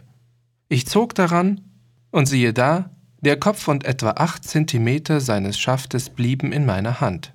Der untere Teil blieb in dem Bohrloch stecken, in dem er abgebrochen war. Der Bruch war ein alter, denn die Ränder waren mit Rost bedeckt. Er rührte wahrscheinlich von einem Hammerschlag her, mit dem man den oberen Teil des Nagels in den Fensterrahmen getrieben hatte. Ich steckte den Kopf des Nagels wieder sorgsam in das Loch, aus dem ich ihn genommen, und er hatte nun wieder ganz das Aussehen eines vollständig unbeschädigten Nagels, da von der Bruchstelle nichts zu sehen war. Ich drückte auf die Feder und zog ohne Mühe das Schiebefenster vorsichtig ein paar Zentimeter in die Höhe. Der Nagelkopf, der fest in dem Rahmen steckte, ging mit. Ich schloss das Fenster und der Nagel hatte nun wieder ein ganz unverletztes Aussehen. Soweit war also das Rätsel gelöst. Der Mörder war aus dem hinter dem Bett befindlichen Fenster entflohen, dieses war nach seiner Flucht von selbst wieder zugefallen oder vielleicht auch heruntergedrückt und von der einschnappenden Feder festgehalten worden. Jedenfalls hatte die Polizei irrtümlicherweise angenommen, dass es der Nagel sei, durch den das Fenster befestigt sei, und sie hatte es daher für überflüssig gehalten, weitere Nachforschungen anzustellen. Die nächste Frage, die es zu lösen galt, war nun, in welcher Weise es dem Mörder gelungen sei, am Hause hinunterzukommen. Darüber konnte von dem Augenblick an, wo wir um das Haus herumgegangen und es von hinten gemustert hatten, in mir keinen Zweifel mehr bestehen. Ungefähr eineinhalb Meter von dem fraglichen Fenster entfernt läuft ein Blitzableiter nach unten. Es würde nun allerdings unmöglich sein, von dieser Stange aus das Fenster zu erreichen und darin einzusteigen. Ich bemerkte jedoch sofort, dass die Fensterläden des vierten Stockes von jener eigentümlichen Art sind, die die Pariser Schreiner Verrat nennen. Sie sind jetzt hier ziemlich selten geworden, während man sie in Lyon und Bordeaux, besonders an älteren Häusern, noch häufig findet. Sie sehen aus wie eine gewöhnliche, einfache Tür, keine Flügeltür, deren untere Hälfte aus Latten oder Gitterwerk besteht, um leichter erfasst und gehandhabt werden zu können. An den betreffenden Fenstern sind die Läden einen ganzen Meter breit. Als wir sie von der Hinterfront des Hauses aus betrachteten, standen sie zur Hälfte offen, das heißt, sie bildeten einen rechten Winkel mit der Hauswand. Wahrscheinlich hat die Polizei die Rückseite des Hauses ebenso untersucht, wie ich es getan habe, aber wenn dies geschehen, so ist ihr jedenfalls die ungewöhnliche Breite der Verrat nicht aufgefallen, oder sie hat derselben keinerlei Bedeutung beigelegt. Da sie die Überzeugung gewonnen hatte, dass von dieser Stelle eine Flucht unmöglich sei, sind auch wohl die hier angestellten Untersuchungen sehr oberflächlicher Natur gewesen. Ich sah jedoch sofort, dass der Laden des Fensters vor dem das Bett stand, wenn er ganz zurückgeschlagen würde, kaum 60 Zentimeter vom Blitzableiter entfernt sein könne. Es war also durchaus nicht unmöglich, dass jemand, der über einen ungewöhnlichen Grad von Geschicklichkeit und Mut verfügt, von dem Blitzableiter aus durch das Fenster eindringen konnte, und zwar in folgender Weise.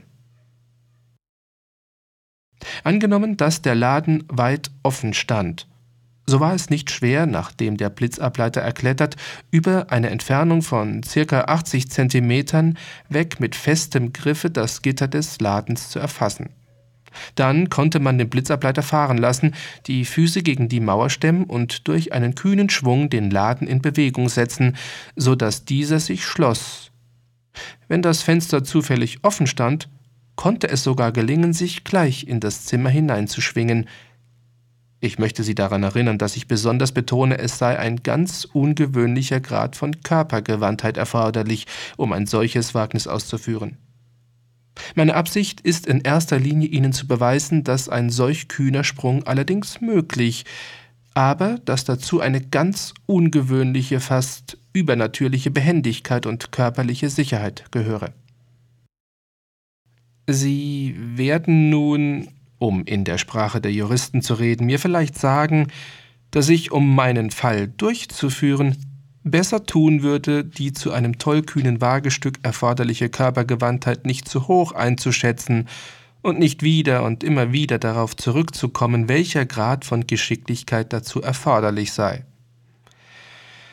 Vom juristischen Standpunkt würden Sie gewiss ganz recht haben, aber der gesunde Menschenverstand denkt und handelt anders. Worauf es mir ankommt, das ist vorläufig nur den wahren Tatbestand festzustellen. Mein nächstes Ziel ist, Sie auf den eigentümlichen Zusammenhang aufmerksam zu machen, der zwischen dieser außergewöhnlichen Behendigkeit und jener sonderbaren schrillen Stimme besteht, jener heiseren, kreischenden Stimme, über deren Sprache die Aussagen der Zeugen sich nicht einigen konnten, während alle einstimmig erklärten, nur Laute, keine Worte vernommen zu haben. Nun erst fing ich an zu begreifen, was Dupin sagen wollte. Allerdings verstand ich ihn noch nicht ganz, aber ich ahnte, worauf er abzielte. Mir war ungefähr so zumute, wie wenn man sich auf etwas besinnt, an das man sich nicht ganz genau erinnern kann. Mein Freund fuhr fort.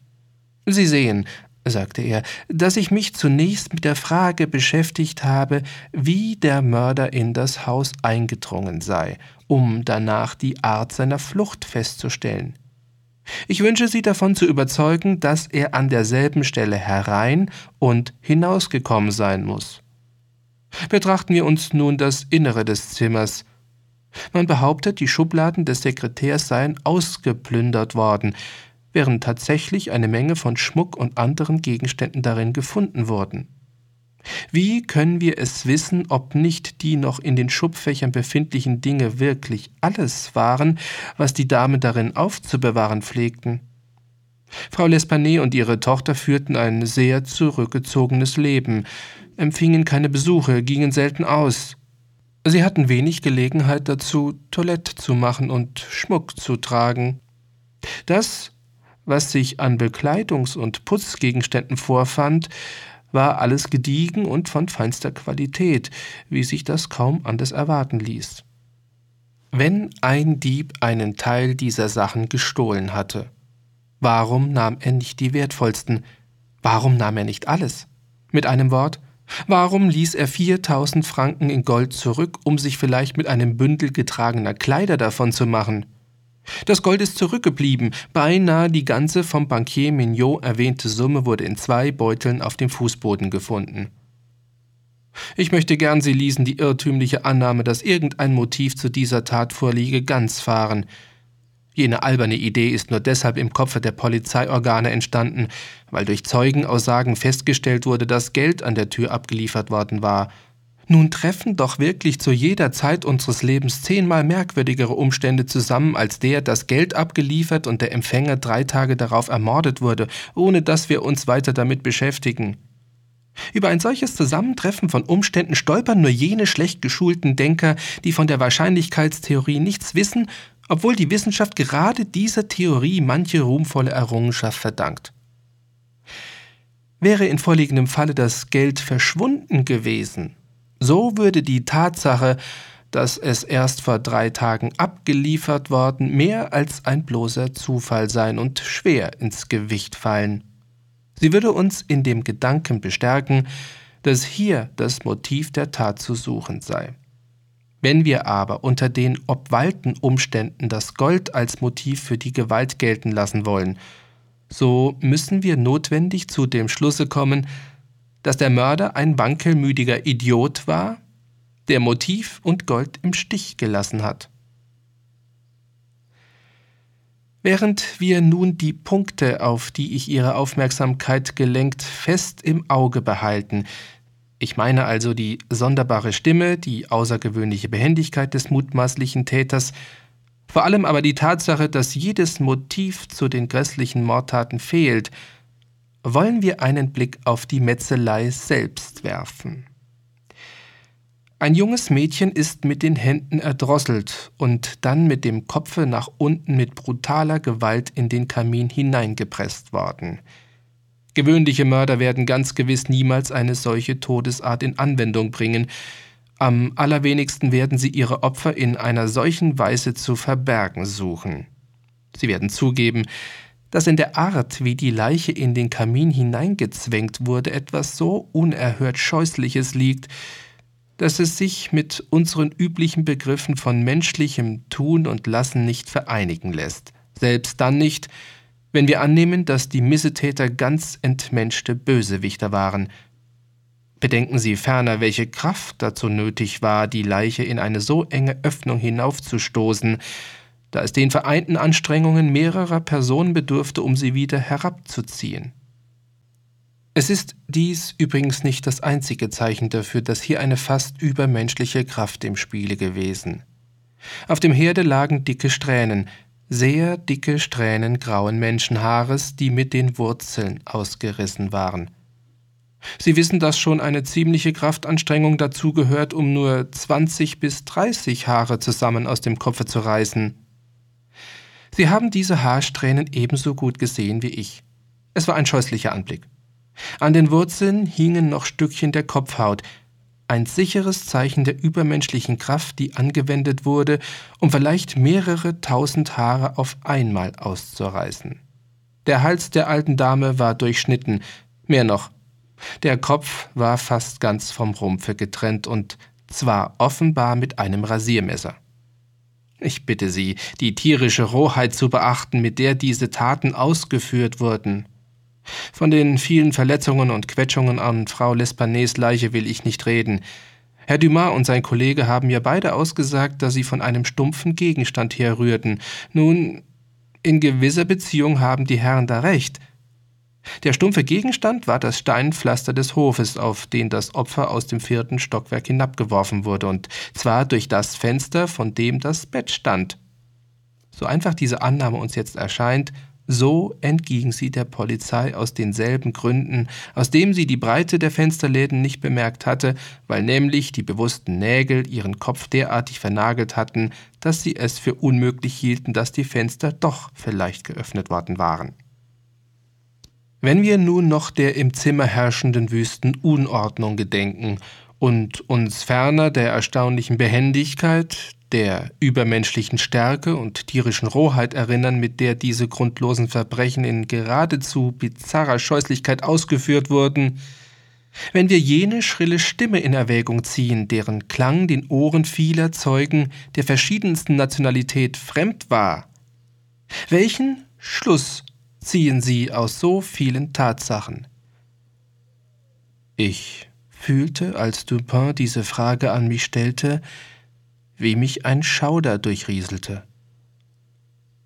Nur ein Wahnsinniger, sagte ich, kann diese Tat vollbracht haben, ein Tobsüchtiger, der aus der benachbarten Irrenanstalt entsprungen ist.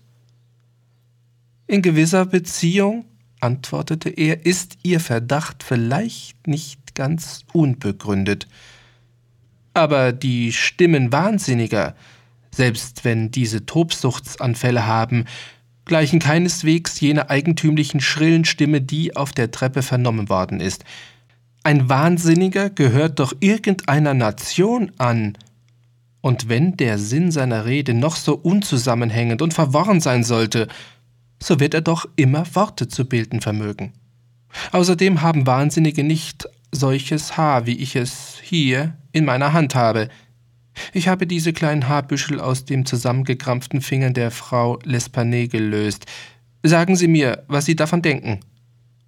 Dupin, sagte ich ganz überwältigt, dieses Haar ist kein Menschenhaar. Das habe ich auch nicht behauptet, erwiderte er. Aber ehe wir jenen Punkt feststellen, bitte ich Sie, einen Blick auf diese kleine von mir gezeichnete Skizze zu werfen. Es ist eine genaue Wiedergabe von dem, was in der Zeugenaussage als dunkle Quetschungen angegeben wurde und was die Herren Dumas und Etienne eine Reihe blutunterlaufener Flecke nannten, die augenscheinlich durch den tiefen Eindruck von Fingernägeln am Halse von Fräulein L'Espanay entstanden sind. Sie werden bemerken, fuhr mein Freund fort, das Blatt vor mir auf dem Tische ausbreitend, dass diese Zeichnung auf einen festen, eisernen Griff schließen lässt, von einem Abgleiten ist hier nichts zu bemerken. Jeder Finger hat bis zum Tode des Opfers den furchtbaren Griff beibehalten, mit dem er sich zuerst eingekrallt hatte. Versuchen Sie jetzt einmal Ihre Finger gleichzeitig auf die schwarzen Flecke zu legen, die Sie hier sehen. Ich versuchte es, jedoch vergebens. Wir greifen die Sache vielleicht doch nicht ganz richtig an, meinte Dupin.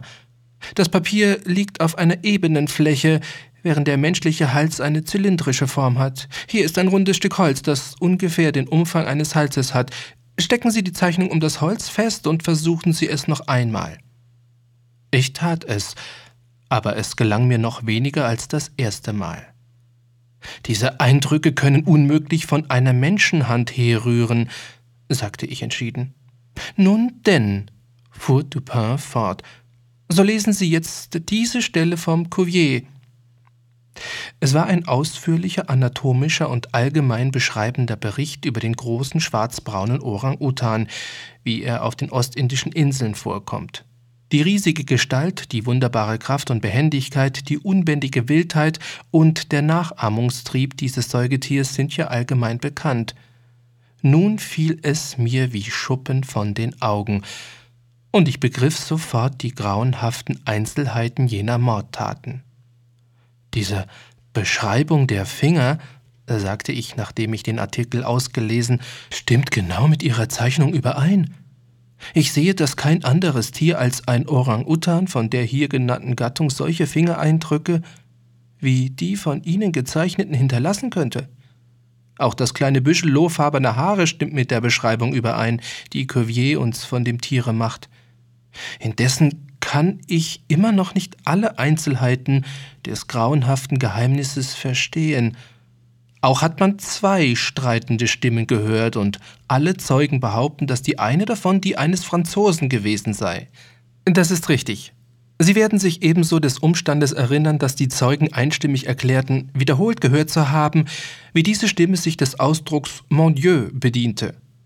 Einer der Zeugen, der Konditor Montani, behauptet sogar, dass im Tone dieser Worte ein strenger Verweis gelegen habe. Auf diesen beiden Worten beruht meine Hoffnung, das Rätsel voll und ganz zu lösen. Jedenfalls weiß ein Franzose um den Mord. Es ist möglich, ja sogar wahrscheinlich, dass er vollkommen unschuldig an dem blutigen Drama ist. Der Orang-Utan ist ihm vielleicht entflohen, er hat ihn wahrscheinlich bis zu dem bewussten Zimmer verfolgt, kam aber zu spät, um die Gräuel zu verhindern, die das furchtbare Tier anstiftete, und vermochte es auch nicht, ihn wieder einzufangen. Wahrscheinlich treibt der Orang-Utan sich immer noch frei herum. Indessen sind das nur Vermutungen, und sie sind so schwach begründet, dass mein eigener Verstand sich wehrt, sie anzuerkennen. Ich kann daher nicht erwarten, dass irgendein anderer ihnen Bedeutung beilegen sollte. Wenn wie ich das annehme, der betreffende Franzose unschuldig an dem Blutbade ist, dann wird die Anzeige, die ich gestern Abend in der Redaktion der Zeitung Le Monde aufgab, ihn bald in unsere Wohnung führen. Le Monde ist ein Blatt, das die Interessen der Schifffahrt vertritt und das besonders von Matrosen und Seefahrern viel gelesen wird. Er reichte mir eine Zeitung und ich las. Eingefangen. Im Bois de Boulogne ist am Datum des Tages nach dem Morde, ein sehr großer lohfarbener Orang-Utan, der vermutlich aus Borneo stammt, eingefangen worden. Der rechtmäßige Eigentümer, man hat ermittelt, dass er als Matrose auf einem maltesischen Schiff dient, kann das Tier in Empfang nehmen, wenn er sich als Besitzer ausweisen kann und bereit ist, die geringen Kosten für das Einfangen und die Verpflegung des Tieres zu bezahlen. Näheres Faubourg Saint-Germain, Rue Nummer im dritten Stock. Aber, rief ich, wie ist es möglich, dass Sie wissen, dass dieser Mann ein Matrose ist und auf einem maltesischen Schiffe dient? Das weiß ich auch gar nicht, sagte Dupin, und ich bin durchaus nicht sicher, dass es so ist. Indessen habe ich hier ein kleines Stück Band, das seiner Form und seinem fettigen Aussehen nach vielleicht zum Binden eines jener Zöpfe gedient hat, wie die Matrosen sie so gerne tragen. Es ist in einen sogenannten Seemannsknoten verschlungen, den fast nur die Matrosen und zwar hauptsächlich die auf maltesischen Schiffen dienenden zu machen verstehen. Ich habe das Band vor dem Blitzableiter gefunden. Jedenfalls hat es keiner der gemordeten Damen gehört. Es ist ja sehr möglich, dass meine Vermutung, der Franzose sei ein Matrose und gehöre zu einem maltesischen Schiffe, eine durchaus irrige ist.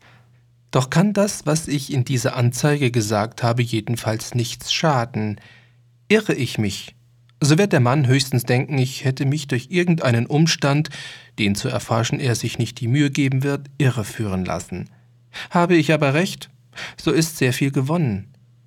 Wenngleich er selbst unschuldig an den Mordtaten ist, weiß er doch, was der Orang-Utan angerichtet hat, und es ist daher erklärlich, dass er zunächst zögern wird, auf die Anzeige zu antworten und nach seinem Affen zu fragen. Er wird etwa so überlegen. Ich bin unschuldig. Ich bin arm, mein Orang-Utan hat einen bedeutenden Wert. Für einen Mann in meinen Verhältnissen bedeutet er ein kleines Vermögen. Warum sollte ich ihn um einer vielleicht völlig unbegründeten Befürchtung willen einbüßen. Es steht bei mir, ihn zurückzubekommen. Er ist im Bois de Boulogne eingefangen worden, also sehr weit entfernt vom Schauplatze jener Mordtaten. Wie sollte jemand auf die Vermutung kommen, dass ein vernunftloses Tier eine solche Tat begangen habe? Die Polizei ist ratlos, es ist ihr nicht gelungen, auch nur den kleinsten Anhalt zu finden, der sie auf die richtige Spur leiten könnte. Aber selbst wenn es gelänge, der Fährte des Tieres nachzukommen, so würde es darum doch unmöglich sein, mir zu beweisen, dass ich Mitwisser der Mordtaten bin oder gar mich aufgrund dieser Mitwisserschaft zu verurteilen. Vor allem jedoch, man kennt mich. Der Inserent dieser Anzeige bezeichnet mich als den Besitzer des Tieres. Wie weit sich seine Kenntnis meiner Person erstreckt, weiß ich nicht. Sollte ich es unterlassen, das wertvolle Tier zu reklamieren, so wird, da man weiß, dass es mir gehört, gerade dadurch möglicherweise ein Verdacht geweckt. Es wäre sehr unklug von mir, wenn ich jetzt die Aufmerksamkeit der Polizei auf mich oder auf das Tier lenken wollte, ich will mich daher als Eigentümer des Affen melden und ihn fest eingesperrt halten, bis Gras über die Sache gewachsen ist. In diesem Augenblick hörten wir Schritte. Halten Sie Ihre Pistolen bereit, sagte Dupin, aber machen Sie keinen Gebrauch davon, bis ich Ihnen ein Zeichen gebe. Da die Haustür offen stand, war der Besucher ohne zu läuten eingetreten und befand sich schon auf der Treppe. Hier schien er plötzlich zu zögern. Wir hörten, wie er wieder hin und Herein! rief Dupin in heiterem, herzlichen Tone. Ein Mann trat ein. Er war offenbar Matrose. Er hatte eine große, kräftige, muskulös aussehende Gestalt und sein Gesicht trug einen offenen, verwegenen Ausdruck, der durchaus nicht abstoßend war. Sein stark von der Sonne verbranntes Gesicht wurde über die Hälfte von einem mächtigen Schnurr- und Backenbart verdeckt. In der Hand trug er einen großen Eichenknüttel, schien aber sonst keine Waffen bei sich zu haben. Er verbeugte sich linkisch und sagte Guten Abend, und zwar mit einem Akzent, der, obwohl er etwas nach Neuchâtel klang, doch seine Pariser Abstammung verriet. Setzen Sie sich, mein Freund, sagte Dupin.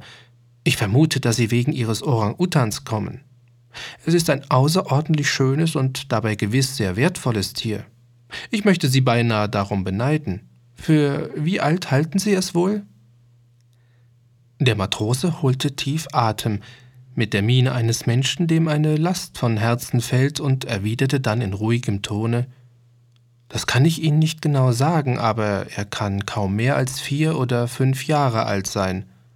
Haben Sie ihn hier?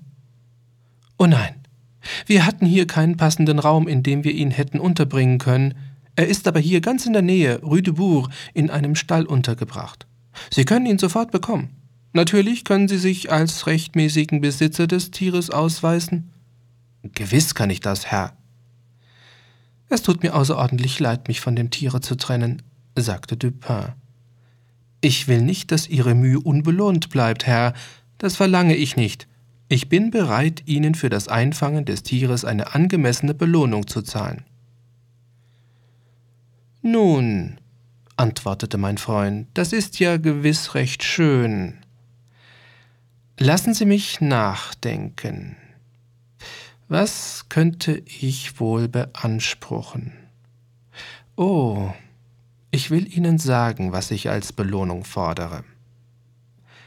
Sie sollen mir ganz genau alles mitteilen, was Sie über die in der Rue Morgue verübten Mordtaten wissen. Dupin hatte die letzten Worte in leisem, sehr ruhigem Tone gesprochen. Ebenso ruhig stand er nun auf, schritt auf die Tür zu, verschloss sie und steckte den Schlüssel in seine Tasche.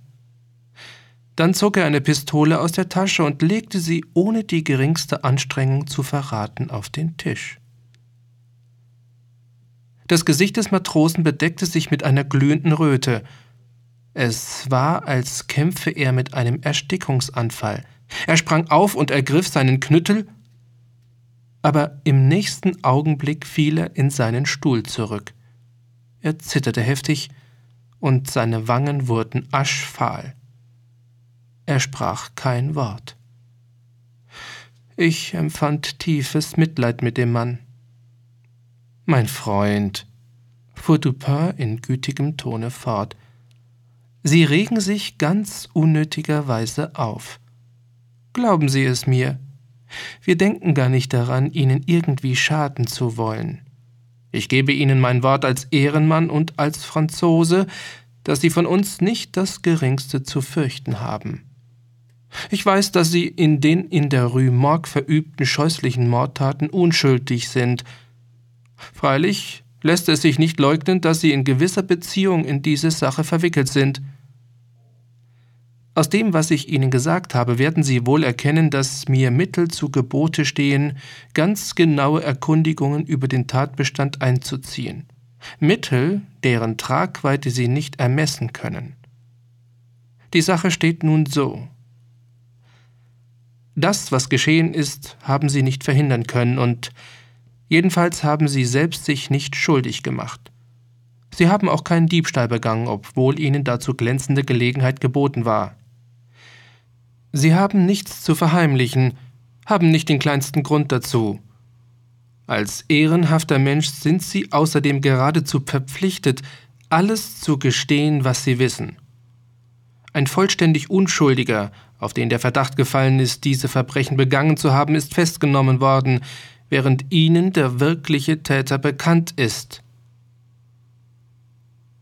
Der Matrose hatte, während Dupin diese Worte sprach, seine Geistesgegenwart wiedererlangt, obwohl seine anfängliche Keckheit vollständig verschwunden war. So wahr mir Gott helfe, sagte er nach einer kurzen Pause.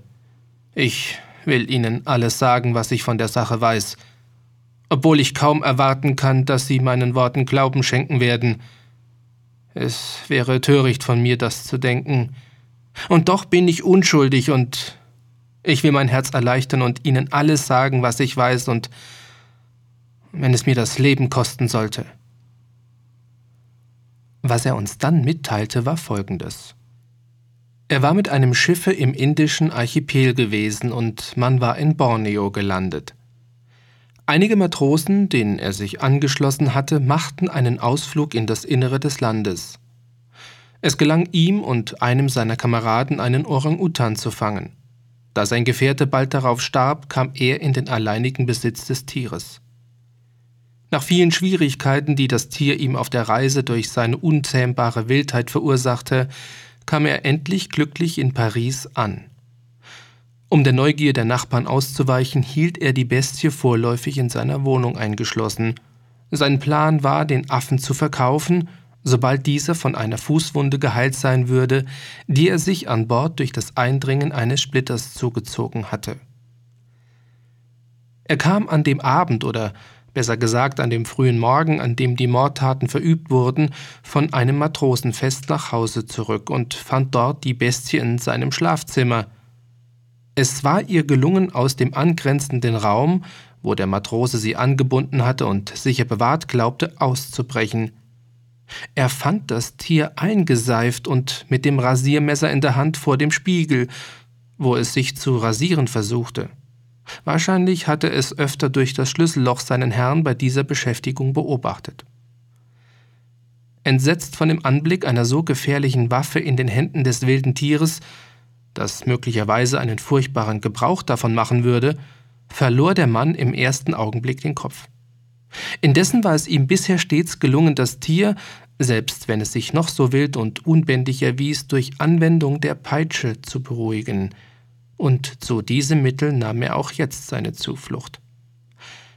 Als aber der Orang-Utan die Peitsche sah, entsprang er mit einem Satze durch die geöffnete Zimmertür, jagte die Treppe hinab und entfloh durch ein zufällig offen stehendes Fenster auf die Straße. Der Franzose folgte in Verzweiflung. Der Affe, der immer noch das Rasiermesser in der Hand hatte, blieb zuweilen stehen, um sich nach seinem Verfolger umzusehen und ihm Grimassen zu schneiden. Wenn der Mann ihn dann beinahe erreicht hatte, lief er wieder in tollen Sprüngen weiter. In dieser Weise setzte sich die Jagd lange fort. In den Straßen herrschte tiefe Stille. Es war gegen drei Uhr morgens. Als der Flüchtling das hinter der Rue Morgue liegende Gästchen erreicht hatte, wurde seine Aufmerksamkeit durch den Lichtschein gefesselt, der durch das offene Fenster des im vierten Stock liegenden Zimmers der Madame L'Espanay schimmerte. Das Tier stürzte auf das Gebäude zu und als es den Blitzableiter bemerkte, kletterte es mit verblüffender Geschwindigkeit daran hinauf, klammerte sich an den weit offenstehenden Fensterladen, gab sich damit einen Schwung und gelangte direkt in das Zimmer und auf das Kopfende des Bettes. Es hatte kaum mehr als eine Minute zu alledem gebraucht. Den Fensterladen stieß der Affe, sobald er in das Zimmer gedrungen, wieder zurück. Der Matrose war sowohl erfreut als tief beunruhigt. Er hoffte, nun das Tier wieder einzufangen, denn es würde kaum einen anderen Ausweg aus der Falle, in die es geraten finden, als den Blitzableiter, und wenn es dann herunterkletterte, würde es nicht allzu schwer sein, sich seiner zu bemächtigen. Andererseits war Grund genug zu befürchten, es werde in dem Hause Unheil anrichten. Diese letzte Erwägung bestimmte den Matrosen, den Flüchtling weiter zu verfolgen. An einem Blitzableiter in die Höhe zu klettern ist eine Aufgabe, die einem Matrosen nicht allzu große Schwierigkeiten bietet. Als er jedoch bis zur Höhe des Fensters, das links von ihm lag, gekommen war, konnte er nicht weiter. Es gelang ihm aber, sich so weit vorzubeugen, um einen Blick in das Innere des Zimmers zu tun. Bei dem entsetzlichen Anblick, der sich ihm darin bot, wäre er beinahe vor Schreck abgestürzt. Und dann wurde die Stille der Nacht plötzlich durch jenes furchtbare Geschrei unterbrochen, das die Bewohner der Rue Morgue aus dem Schlafe weckte. Madame L'Espanay und ihre Tochter waren, in ihre Nachtkleider gehüllt, offenbar damit beschäftigt gewesen, irgendwelche Papiere in der schon erwähnten eisernen Geldkiste zu ordnen, die sie zu diesem Zwecke mitten in das Zimmer gerollt hatten. Sie war offen und ihr Inhalt lag auf dem Fußboden daneben. Die Opfer hatten wahrscheinlich so gesessen, dass sie dem Fenster den Rücken zukehrten, und da eine kleine Weile zwischen dem Eindringen des Tieres und dem entsetzlichen Angstschrei der Damen verstrich, ist es möglich, dass sie die Bestie nicht sogleich bemerkt hatten. Das Zurückschlagen des Fensterladens haben sie vielleicht dem Winde zugeschrieben. Als der Matrose in das Zimmer blickte, hatte die riesige Bestie Madame L'Espanay an dem lose herabhängenden Haar gepackt und schwenkte das Rasiermesser vor ihrem Gesicht. die Bewegungen eines Barbiers nachahmend. Die Tochter lag lang ausgestreckt und regungslos auf dem Fußboden. Sie war ohnmächtig geworden. Das Geschrei und die Befreiungsversuche der alten Dame, der er das Haar aus dem Kopfe riss, versetzten den Orang-Utan, der vorher vielleicht ganz friedliche Absichten gehabt hatte, in wildeste Wut. Mit einem kräftigen Schwunge seines muskulösen Armes trennte er den Kopf der Dame beinahe ganz vom Rumpfe. Der Anblick des Blutes steigerte seine Wut bis zur Tollheit. Zähnefletschend und mit funkelnden Augen stürzte er sich auf das junge Mädchen, grub seine entsetzlichen Krallen in ihren Hals und würgte die Unglückliche, bis sie tot war. Zufällig wohl fielen in diesem Augenblick seine wild rollenden Augen auf das Kopfende des Bettes, hinter dem das schreckensbleiche Gesicht seines Herrn sichtbar wurde. Die Wut des Tieres, das schon allzu oft die Bekanntschaft mit der Peitsche gemacht hatte, verwandelte sich sofort in feige Angst. Wohl wissend, dass es Strafe verdiene, schien es, als ob es die Spuren seiner Bluttat zu verwischen strebte. Es lief in nervöser Hast im Zimmer umher, riss die Möbel um und zerschlug sie und zerrte die Kissen und Decken aus dem Bette. Endlich ergriff es die Leiche der Tochter und stieß und zwängte sie gewaltsam in den Schornstein hinauf, wo sie dann später gefunden wurde. Dann stürzte es sich auf die der alten Dame und schleuderte sie kopfüber zum Fenster hinaus. Als der Affe sich mit seiner verstümmelten Last dem Fenster näherte, fuhr der Matrose erschrocken zurück. Voll Angst ließ er sich am Blitzableiter hinabgleiten und beeilte sich, so schnell als möglich nach Hause zu kommen, weil er die Folgen der Metzelei fürchtete. Um das Schicksal des Orang-Utans kümmerte er sich vorläufig nicht. Die Worte, welche von den die Treppe hinauflaufenden Leuten vernommen wurden, waren dem Matrosen in seinem Entsetzen entfahren. Das schrille teuflische Gekreisch der Bestie hatte man irrtümlich für eine eigentümlich scharfe, heißer, gellende menschliche Stimme gehalten. Mir bleibt kaum noch etwas hinzuzufügen. Der Orang-Utan muss, gerade ehe die Tür aufgebrochen wurde, durch das Fenster entwischt und an dem Blitzableiter heruntergeglitten sein. Er ist schließlich doch, und zwar von seinem rechtmäßigen Besitzer wieder eingefangen worden, der ihn zu einem hohen Preise an den Jardin de Plantes verkauft hat. Le Bon wurde sofort aus der Untersuchungshaft entlassen, nachdem wir im Büro des Polizeipräfekten den von einem Kommentar Dupins begleiteten genauen schriftlichen Bericht über diese Affäre niedergelegt hatten. Obwohl der Präfekt meinen Freund sehr hoch schätzte, konnte er doch eine gewisse Gereiztheit über die Wendung der Dinge nicht verbergen. Und er verriet dies durch ein paar spöttische Bemerkungen über Leute, die ihre Nase in Dinge steckten, die sie im Grunde nichts angingen. Lasst ihn reden, sagte Dupin, der ihn keine Antwort gewürdigt hatte. Lass ihn reden. Er will nur sein Gewissen dadurch beruhigen. Mir genügt es, ihn auf seinem eigenen Gebiet geschlagen zu haben. Übrigens ist es nicht zu verwundern, dass er die Lösung dieses Geheimnisses nicht zu finden vermochte. Unser Präfekt ist eben zu schlau, um tief sein zu können. Seine Weisheit hat keinen soliden Boden. Sie gleicht den Abbildungen der Göttin Laverna. Sie besteht nur aus Kopf und hat keinen Körper oder höchstens Kopf und Schultern, wie ein Stockfisch. Aber er ist darum doch ein ganz famoser Kerl. Ich habe ihn besonders gern und schätze ihn vor allem wegen einer Gabe, der er den Ruf, ein Genie an Scharfsinn zu sein, hauptsächlich verdankt nämlich seiner Vorliebe de ne ce que et d'expliquer ce qui ne pas. Zu verleugnen, was ist, und zu erklären, was nicht ist, wie es in Rousseaus Noël l'Eloise heißt. Diese Erzählung wurde gelesen von Matthias Vogt. Prinzenbuch Literatur entdecken.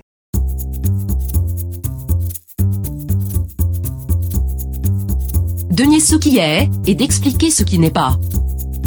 Mhm.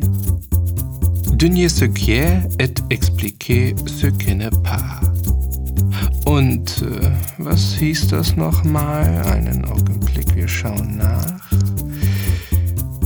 zu verleugnen, was ist und zu erklären, was nicht ist. Hm. Der Herr Pro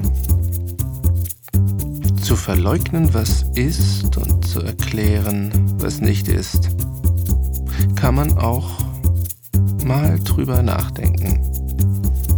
In der nächsten Folge werden wir den Herrn C. Auguste Dupin erneut treffen. Ich bedanke mich fürs Zuhören, wünsche Ihnen einen schönen Tag, eine schöne Woche und ich würde mich wirklich freuen, wenn Sie in iTunes Podcast-Verzeichnis uns eine Bewertung geben würden. Und ansonsten, wir haben auch noch einen anderen Podcast und zwar Die Verstümmelten. Eventuell ist das auch von Interesse, ist schon sehr weit fortgeschritten. Da fehlen nur noch jetzt ein paar Folgen. Anhören und entdecken.